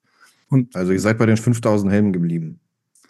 Naja, und natürlich wird dann immer betont die humanitäre hm. Hilfe. Nicht einmal das. 5000 Helme, höchstens, wenn sie der Feuerwehr irgendwo in. Dann, dann, ah. müssten wir, hätten wir den Russen auch 5000 schicken müssen. Ach.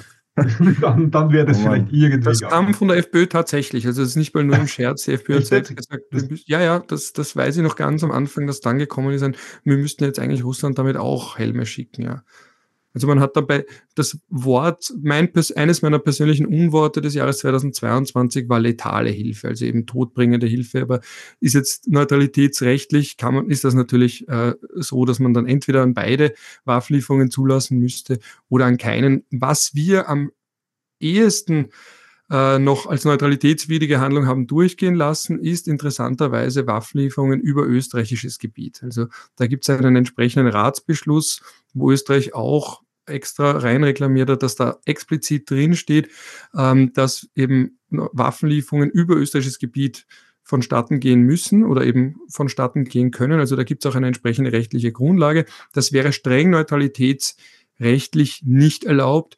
Da haben wir uns insofern relativ weit aus dem Fenster gelegt und das gelehnt und das wurde auch letzten Sommer das ein oder andere Mal pseudo-skandalisiert. Es ist dann ein bisschen aufgeschlagen, aber es hat auch gezeigt, dass da die Sensibilität, wage ich es überhaupt noch nicht so groß ist, dass das jetzt wochenlang Thema gewesen wäre. Aber das ist vielleicht auch meine Blase. Vielleicht ist das den Leuten doch um einiges näher gegangen oder hat sie mehr emotionalisiert, als ich wahrgenommen habe. Aber das ist die Neutralitätswidrigste im Sinne des Völkerrechts wohlgemerkt, der traditionellen völkerrechtlichen Neutralität, die wir im Hager Abkommen von 1907 finden, auf die sich auch die Schweiz immer wieder beruft. Das ist das, was am der stärkste Neutralitäts, die stärkste Neutralitätsverletzung war, die seit Beginn des Ukraine-Kriegs aus österreichischer Sicht stattgefunden hat. Und da muss man auch ganz ehrlich sagen, das ist wirklich neutralitätswidrig aus Sicht des Völkerrechts, aber wir haben einfach eine Hybridneutralität gewählt, eben aufgrund der Mitgliedschaft in der EU und ihrer gemeinsamen Außen- und Sicherheitspolitik. Wir sagen, wenn die EU einen eigenen Ratsbeschluss fasst, wo Österreich entweder mitstimmt oder zumindest sich passiv, also man nennt das konstruktives Veto, sich zumindest enthält, also zumindest nicht dagegen stimmt und verunmöglicht, dann kann man trotzdem auf dieser Grundlage sagen, dass Waffenlieferungen, die direkt an eine Kriegspartei gehen und auch wenn sie an nur eine ergehen, trotzdem neutralitätskompatibel sind. Also es hat sich da schon ein bisschen was getan, aber natürlich nicht sehr, sehr viel. Mhm. Okay.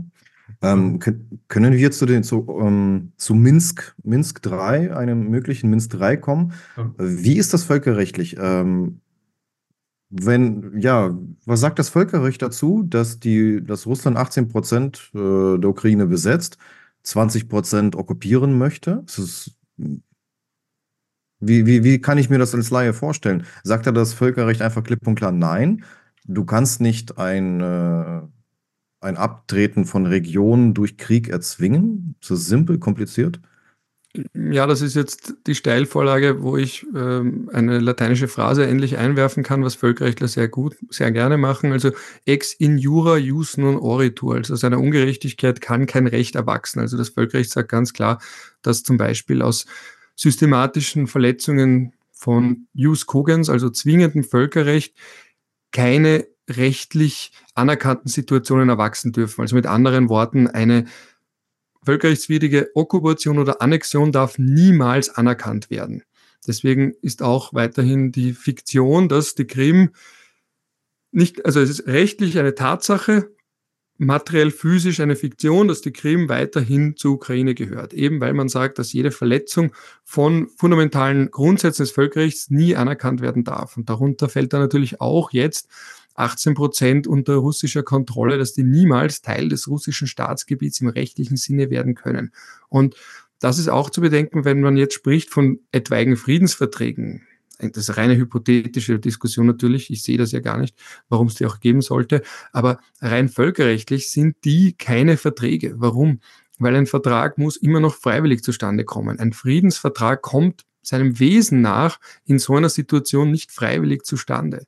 Das heißt, der ist eigentlich ab initio von Anfang an ungültig.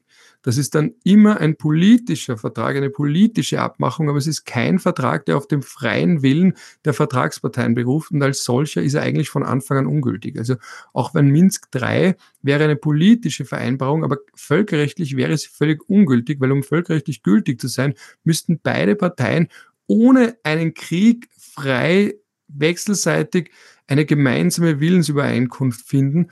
Und das heißt, das könnte man zehn Jahre nach einem Krieg völkerrechtlich gültig beschließen, aber während eines Krieges, wo auch ganz klar ist, wer der Aggressor ist, ist das kein wie auch immer gearteter gültiger Vertrag, sondern ein bloßes politisches Abkommen, eine Absichtserklärung, eine, äh, wie auch immer man es nennen will, aber eben kein Vertrag. Also jede Forderung nach Minsk III ist eine Aufforderung zu Völkerrechtsbruch. Im Prinzip ja, oder zumindest zu einer Heilung von einem Völkerrechtsbruch, ja. Weil völkerrechtlich ist ein Friedensvertrag also Versailles wäre auch heute, ich hoffe jetzt, dass ich da kein Wespennest aufsteche, aber Versailles wäre nach heutigem Völkerrecht auch kein gültiger Vertrag, eben weil sich das nicht, weil, weil quasi, wenn eine Seite stärker ist, einen Krieg gewonnen hat, äh, und da ist natürlich der Unterschied, dass bei Versailles damals es noch kein Gewaltverbot gab, aber ein Äquivalent dazu, also ein, ein russisches Versailles, wo man quasi dem Verlierer ansagt, und diktiert, was zu tun ist, wäre ungültig, weil wir mittlerweile das Gewaltverbot haben und dementsprechend auch sagen, dass nicht einfach eine Partei den Krieg gewinnen kann und dann sagen kann, was Sache ist oder was zu tun ist. Sogar wenn die sich irgendwie einigen und wenn man sagt, ja, Kompromisse schließen und dergleichen, der Kompromiss beruht ja, beruht ja immer noch darauf, dass eine Partei eine zwingende Norm des Völkerrechts ganz offensichtlich und grotesk verletzt hat. Danke. Wobei es gab in der Vergangenheit auch schon mal Versuche, Völkerrechtsordnung auf der Legitimität, äh, also sozusagen aufzubauen, äh, die explizit Großmächten ein Gewaltrecht einräumen. Ähm, ja, Gustav Gressel hält was in die Kamera. Ja, ich, ich halte Karl gerade Schmidt, Karl Schmidt, völkerrechtliche Großraumordnung ja, ja. und das Interventionsverbot raumfremder Mächte. Das ist also Karl Schmidt, äh, der äh, April 39 äh, die kommende Außenpolitik der Nationalsozialisten versucht, in irgendeine äh, sozusagen beschönigende Fassung zu gießen. Und äh, das äh, Gruselige an dem Ganzen ist, dass wenn man Putins Reden äh, durchgeht, äh, beginnend, äh, also äh, beginnen eigentlich mit dem Angebot, unter Anführungszeichen Angebot an die NATO vom 21. Dezember 2021 bis zu Putins großen Reden äh, zur Anerkennung der, der Volksrepubliken, dann zur Verkündung der Spezialoperation und äh, auch äh, jetzt im Nationalen Verteidigungsrat äh, im ja, war ist schon November letzten Jahres, Halleluja, die Zeit verfliegt, äh, dann ist das also im Grunde Karl Schmidt äh, nochmal aufgelegt. Man muss nur äh, Polen durch Ukraine ersetzen und Großbritannien durch die USA. Und es ist dasselbe Ressentiment. Äh, in dem Sinn gab es ja diesen Versuch der, der revisionistischen Aufweichung einer etablierten und auf einem Gewaltverbot, also auch der Völkerbund hatte ja auch ein Gewaltverbot, auf einem Gewaltverbot ruhenden internationalen Ordnung unter genau denselben Argumenten auch schon mal. Und das ist auch genau die Schlüsselfrage, die wir uns noch nicht ausreichend stellen, äh, die ich aber glaube, dass sie im Raum steht aus zwei Gründen. Die eine ist die, äh, wir haben zwar Resolutionen der UN-Generalversammlung, die eindeutig den Krieg äh, verurteilt haben und die angenommen wurden mit einer Mehrheit von 142 Staaten inklusive der Ukraine. Aber gleichzeitig sehen wir, dass die Mehrheit der Staaten nichts dagegen tut. Das heißt, nicht mal selbst, also natürlich selbst nicht militärische Hilfe an den, an den angegriffenen Staat leistet, sich an Sanktionen nicht beteiligt und teilweise auch nicht, zumindest sagt selbst wenn man keine eigenen Sanktionen verhängt, auch nicht immer mitarbeitet mit anderen Ländern, also mit dem sogenannten Westen, um zumindest die Durchsetzung von dessen Sanktionen zu erleichtern. Das heißt, wir sehen hier schon insofern eine Aufweichung dieser Grundnorm, dass die Staaten vielleicht sich da noch rhetorisch dazu bekennen und selbst das weil in einer hypothetischen Welt müssten ja 192 Länder oder 191 oder 190 zumindest, also sagen wir Belarus, Iran, Russland nicht, aber 190 UN-Mitglieder dafür gestimmt haben und selbst diese Zahl hat man nicht erreicht, obwohl es so ein dermaßen offensichtlicher Verstoß gegen das Gewaltverbot ist. Das heißt, wir weichen das jetzt gerade auf und dann sind wir eben genau, bei der, wie Gustav Gressel gesagt hat, wieder in der Welt von Karl Schmidt oder eben in den alten Lehrbüchern auch aus dem 19. Jahrhundert, weil wenn ich jetzt sage, dass Krieg, dass Friedensverträge eigentlich von Anfang an ungültig sind, das ist ja erst später entstanden. Warum? Weil man erst später realisiert hat, Moment einmal, wenn wir den Krieg per se verbieten, dann hat das ja Konsequenzen auch für das Vertragsrecht. Dann hat das auch Konsequenzen für die, für Sanktionen und dergleichen. Also das ganze Völkerrecht hat sich ab 1928 eigentlich auf, über weite Strecken äh, von selbst novelliert und musste auch novelliert werden, aber es haben nicht gleich alle realisiert, was das alles bedeutet. Genauso wie jetzt auch nicht alle realisieren, was das alles bedeutet, was man da zu Friedenszeiten gemacht hat. Wie zum Beispiel, dass ein Wladimir Putin theoretisch festgenommen werden müsste. Wie zum Beispiel, dass Staaten sich dazu verpflichtet haben, einen Aggressoren nicht, Aggressoren nicht in irgendeiner Form zu unterstützen. Dass Österreich konsequent gedacht auch aus dem Völkerrecht heraus nicht russisches Gas kaufen dürfte beispielsweise. Darüber haben wir ja vorhin gar nicht gesprochen, dass wir seit 1968er Gas beziehen und wir waren ja auch für Deutschland eine Art äh, Labor. Was meine ich damit? Zuerst hat Deutschland mal geschaut, wir kaufen da mal Gas aus der Sowjetunion und je nachdem, wie gut das funktioniert, hat dann eben die BRD zwei Jahre nachgezogen. Man hat da zuerst mal das mit Deutschland probiert, 1968 und dann 1970 äh, die BRD. Also, was ich da jetzt sagen will, ist, konsequent angewendet, müssten wir sehr viel tun und noch viel mehr nicht tun. Und man merkt, dass diese Konsequenz in der Theorie besteht, wenn es jetzt geht um Friedensverträge, wenn es geht um Sanktionen, Mitarbeit, Mitbeteiligung an Sanktionen oder zumindest die Unterstützung von Sanktionen oder zumindest das Nicht-Torpedieren von Sanktionen, äh, auch wenn es um Waffenlieferungen geht an Russland und dergleichen, dass die wiederum natürlich auch offensichtlich völkerrechtswidrig sind. Aber wir sehen, dass das, was sich mittlerweile herausgebildet hat als konsistentes Völkerrecht aus dem akademischen Elfenbeinturm, nicht in der Praxis zeigt. Und da ist jetzt dann der Punkt, wo ich mich selbst auch frage, ich habe auch meine antiquarischen Bücher, ob meine Völkerrechtslehrbücher, die älter sind als 1928, also älter als das erste völkerrechtliche Kriegsverbot, der Kellogg-Briand-Pakt, ob die jetzt langsam nicht wieder relevanter und realitätsnäher sind als all die Lehrbücher, die ich da eben stehen habe, die dieses schöne völkerrechtlich konsistente Welt zimmern, die aber wir in der Praxis seit 2022 in der Form nicht sehen, wie sie erwartet wird. Jetzt höre ich wieder auf, da zu monologisieren, aber ich habe mich da jetzt in Rage geredet, weil das eben genau der Punkt ist, wie konsistent und kohärent wir das Völkerrecht auch so leben, wie es das zumindest laut dem klassischen Lehrbuch der Fall sein müsste. Auch im Hinblick ja. auf den globalen Süden übrigens. Ja, vielen Dank dafür, ja, für die deutlichen Worte. Und das okay. Schüttelnde ist ja, dass gerade im globalen Süden viele Staaten hier bei, dem, bei diesem Zauderschauspiel mitmachen, aber eigentlich aufgrund ihrer, äh, aufgrund ihres mangelnden, äh, auf ihre mangelnden Durchsetzungsmöglichkeiten äh, quasi militärischer Macht eigentlich im, in einer Welt der neuen Großmächte und in einem Konzert der Großmächte wieder Verfügungsmasse von neuen Kolonialmächten wären. Also gerade wenn ich das, äh, wenn ich die Welt aus, eigentlich aus, aus, äh, aus Perspektive der entwickelnden Welt sehe, müsste ich ja ein Interesse haben, dass mir der Spaß nochmal erspart bleibt. So schön war das ja in der Vergangenheit nicht. Aber ja, äh, ja, man kann auch dort Leute kaufen, kein Stress. Das ist ja sowieso eine sehr schizophrene Sichtweise, die immer transportiert wird, die Russen. Und also ich höre das sehr oft da in Twitter-Diskussionen, oder, oder so, dass die Russen jetzt quasi den Afrikanern helfen, die Kolonialmächte des Westens hinauszudrängen, was, und die Chinesen, was absolut absurd ist, weil beide machen ja genau das Gleiche, was die Westmächte gemacht haben in der Kolonial, also in der sogenannten kolonialen Zeit. Ne? Also die, die hat ja nicht aufgehört für manche Regionen dieser Welt. Ne?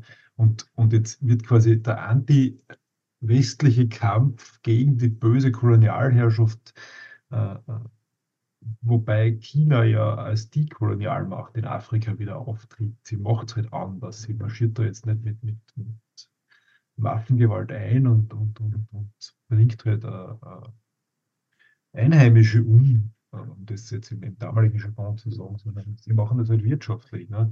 Sie kaufen alles auf, sie finanzieren Infrastruktur, sie setzen ihre eigenen Arbeiter ein, sie übernehmen Rohstoffe. Also im Endeffekt befinden sich viele amerikanische Staaten, die sie eben eine antikoloniale Hilfe erwartet hätten, wieder in der gleichen Situation wie vorher, wahrscheinlich nur in einer schlimmeren, weil sie da noch viel schwieriger rauskommen. Ne? Okay. Da sind äh, wir aber schon sehr weit weg von Österreich. Ja, ja, ja, wir sind weit weg. Ja, wir sind dann neutral. Eben. Aber wir gehen auf Mitternacht zu. Ähm, Thomas, Markus, äh, ich habe meine, meine Lieblingsfrage, die ich stellen wollte, mit äh, was können wir aus diesen Waffenlieferungen für politische Schlussfolgerungen ziehen, gar nicht mehr gestellt. Ich weiß nicht, ob wir das zeitlich noch unterbringen können. Ähm, habt ihr noch irgendwas, was ihr unbedingt fragen wollt? Die drei, wo wir sie alle drei hier versammelt haben. Ja, ähm, ihr habt noch viele Sachen, aber mit Blick auf die Zeit und weil ich auch tatsächlich umfänglich fragen könnte, ähm, erspare ich es mir an der Stelle. Ja. Thomas? Vielleicht noch einen, in einen Punkt reingefragt, was ganz speziell ist, diese Geschichte mit, dass es völkerrechtlich natürlich nicht so einfach ist, ähm, wie man da im Osten klarkommt, äh, wem was gehört und das überhaupt nicht möglich ist, da jetzt zu bestimmen. Rein theoretisch müsste ja die komplette Bevölkerung in der Ukraine befragt werden, wenn sich da irgendwelche Gebiete in anderen Land zuwenden wollen, oder? Ja, das wäre dann ukrainisches Verfassungsrecht. Also äh, wie die Willensbildung dann in der Ukraine einen Vertrag zu ratifizieren oder nicht ähm, zustande kommt.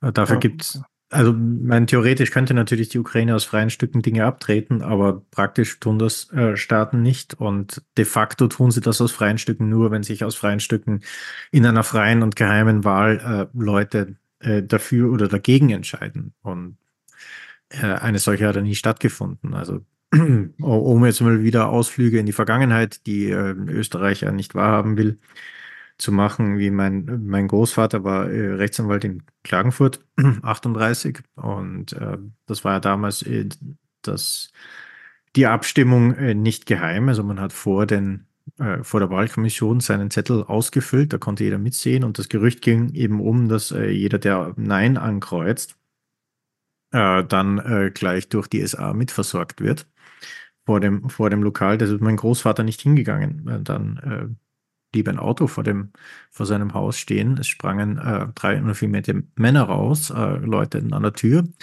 Und als er aufgemacht hat, hat er erst schon mit der Maschinenpistole auf den Stimmzettel gezeigt und gesagt, Herr Doktor, Ihr Ja fehlt noch. Und dass ich mir den Spaß dann wieder anschauen darf, äh, live in den sogenannten Referenten in Saporizia Kherson, wie Leute mit der Kalaschnikow äh, solche Referenten eingehen. Das hätte ich mir in meinem Leben eigentlich auch nicht gedacht.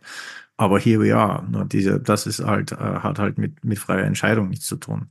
Mhm. Obwohl sicher, äh, ich sag's mal so ganz böse, Adolf 38 äh, in einer freien und geheimen Wahl weit höhere Prozentsätze erreicht hätte als Putin in Saporizhia und Kherson in, in 2022. Äh, Aber ja. ja. Vielleicht da noch ein bisschen österreichisch Lokalkolorit reinzubringen, wenn wir gerade bei diesen lustigen Referenten aus der Krim oder anderswo sind. Äh, es dürfte in Deutschland nicht durchgehend bekannt sein, aber Graz hat momentan eine kommunistische Bürgermeisterin. Ähm, ich habe das gestern Sascha Edkin erzählt, seine Frage war in den 1970s und ich habe dann gesagt, no, no. Und er war no, really. so, und das Interessante ist, dass auch einige Mitglieder dieser kommunistischen Partei äh, so äh, auch die Krim besucht haben, zusammen mit Vertretern der FPÖ und äh, diese Wahlen als komplett, äh, also diese Abstimmung, dieses Referendum als komplett äh, allen demokratischen äh, Gepflogenheiten entsprechend bezeichnet haben. Äh, ein anderer dieser kommunistischen Partei ist dann in Weißrussland gewesen und hat auch Weißrussland als einen komplett, absolut hundertprozentig coolen demokratischen Staat äh, empfunden. Ne? Und wenn man die letzten Interviews der Frau Bürgermeister anschaut, äh, ja, dann wird es dunkel. Ne? Also es ist, aber auch das geht in Österreich mittlerweile. Und gerade kommunistische Partei war vor 20 Jahren nicht vorhanden. Also man, mu man muss mhm. fairerweise sagen, es hat natürlich eine gute Lokalpolitik gegeben, aber trotzdem einfach für Österreich war Kommunismus immer ein Anathema. Ne? Okay, danke. Ja. Es ist weit weg vom, vom, vom, von Österreich, aber nur vielleicht als Food for Thought und vielleicht reden wir eh mal wieder. Äh, also es war für mich auch sehr interessant, aber auch sehr viel gelernt.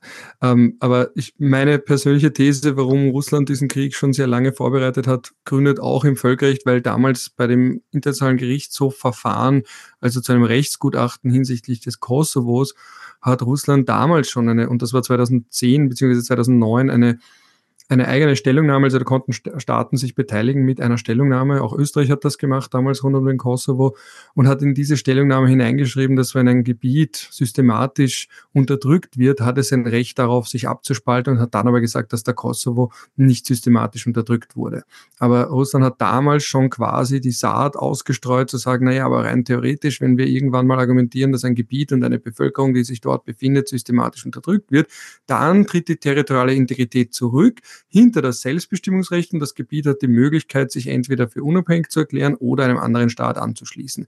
Wie weit man da jetzt schon an die Ukraine gedacht hat, sei dahingestellt, aber die Orangene Revolution war ja nur wenige Jahre davor. Äh, das Thema Ostukraine war natürlich auch damals Thema. Ich weiß nicht, inwiefern man da an die Ukraine gedacht hat oder inwiefern man da an die wesentlich rezentere Situation in Abchasien und Südossetien gedacht hat oder ob man vielleicht alle gemeinsam gedacht hat. Aber an dieser damaligen Stellungnahme hat Russland schon klar gezeigt, dass es die territoriale Integrität nicht per se über das Selbstbestimmungsrecht stellt, was die meisten Staaten schon tun. Und das ist auch einer von den Punkten, wo völkerrechtlich Russland und China sehr weit auseinandergehen. Und wo China es nicht gerne sieht, wenn Russland zum Beispiel schnell mal einen Staat anerkennt, weil natürlich China sich dann denkt, Moment einmal, das muss jetzt konsistent sein, wenn ihr da jetzt irgendwelche Pseudorepubliken anerkennt und gleichzeitig dann vielleicht andere Staaten Taiwan anerkennen würden, das geht sich für uns nicht ganz aus und auch Russland ist natürlich nach innen nicht ganz konsistent und da kann ich jetzt die Schneise, die Einflugschneise nochmal schließen zu Österreich bei dem Interview von Armin Wolf, das ich mir jetzt noch einmal angesehen habe, nachdem der Tucker Carlson ihm so eine dem Putin eine Bühne gegeben hat. David Wolf hat ihn ja auch vor einigen Jahren interviewt und der hat dann reflexartig, als Putin angefangen hat mit dem Selbstbestimmungsrecht und den Rechten von Minderheiten, ja gefragt, na, aber was ist dann mit Tschetschenien? Und das war einer der Momente, also ich verstehe nicht diesen Mythos Putin, dass der so stark wäre, rhetorisch und so weiter.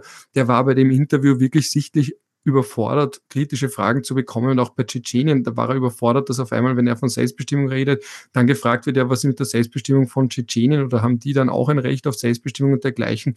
Also da hat man wirklich gesehen, der ist nicht mehr gewohnt, wirklich kritische Fragen und, äh, zu bekommen. Und äh, ja, ähm, beim Tucker Carlson hat er die natürlich nicht bekommen. Also das ist nur, nur um die Zeitleiste zu sehen, also 2000, Ende 2006 und Anfang 2007 ist es in der Ostukraine mit dem Aufbau von subversiven Strukturen richtig losgegangen.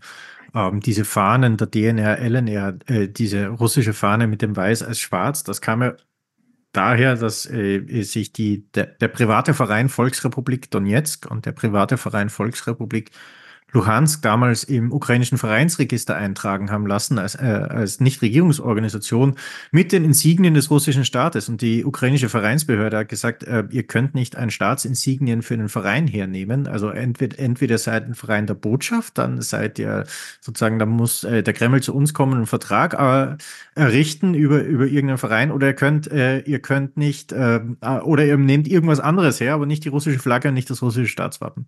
Und dann haben sie eben einen Balken auf schwarz schwarz umgedreht, damit es nicht die russische Staatswaffen ist, aber mehr ist ihnen nicht dazu eingefallen. Ähm, und, und so kamen, äh, so kamen diese Vereine oder so kamen diese, diese Insignien zustande, die jetzt so als, als unabhängig präsentiert werden. Äh, das ging damals mit Geld aus dem GRU und auch mit Operateuren aus dem GRU. Ähm, und ja, äh, äh, also da hat Russland schon von langer Hand, auch schon vor Bukarest, äh, geplant, dass man eventuell auch mal was machen könnte. Und ja. da sind wir wieder bei Österreich, weil Anno 2014 ist dann ja rund, rumgegangen, das Bild einer der Österreicherinnen, auf die wir ganz besonders stolz sind, Anna Netrebko, die eben mit einer von diesen Fahnen entsprechend posiert hat im Jahr 2014, also mit so einer Neurussland-Fahne. Und da sind wir dann wieder beim Thema Österreich. Und äh, bei Frau Netrebko geht es nicht so sehr darum, wie integriert sie ist oder wie gut sie Deutsch kann, sondern dass man sich gerne natürlich auch schmückt mit Staats mit Einbürgerungen ehrenhalber. Egal welches Problem man anspricht, man landet immer bei der österreichischen Neutralität. vielen Dank, dass ihr hier wart, ihr drei. Äh, liebe Zuhörer, das war Gustav Gressel, Martin Sauerbrei, Ralf Janik. Ähm, folgt dem Podcast, abonniert den Podcast von Ralf Janik, der heißt Recht politisch. Folgt Danke. Martin Sauerbrei auf Twitter, auf X. Oder Martin, magst du irgendwas lieber? Hast du einen YouTube-Kanal, von dem ich nichts weiß? Na, äh, ich bin nicht multitaskingfähig, ich habe das probiert, aber ich bleibe jetzt bei X. Und, ja. Alles klar. Und äh, Gustav Kressel, ja, sehen wir immer öfter jetzt auf äh, CDF, nicht wahr? Ja, und den Ostausschuss gibt es natürlich auch noch. Richtig, richtig, richtig. Ähm, habt ihr schon, habt ihr schon über, über ein Badewoche nachgedacht, über den nächsten? Es gibt so viele steile Bewerber. Ähm, Okay. wir, wir diskutieren noch. Ne? Wir sind jetzt gerade eigentlich beim Literaturtipp. Der Bar der Woche ist noch nicht ausverhandelt. Alles klar. Ade. Wunderbar. Ähm, wir haben schon fast halb zwölf. Danke, dass ihr so lange ausgehalten habt, dass ihr hierher gekommen seid. Ähm, jo. Gerne, gerne. Ich habe selber viel Ja. gelernt, wie gesagt. Super Sache, ja. Ciao, ciao. Servus. Gute Nacht.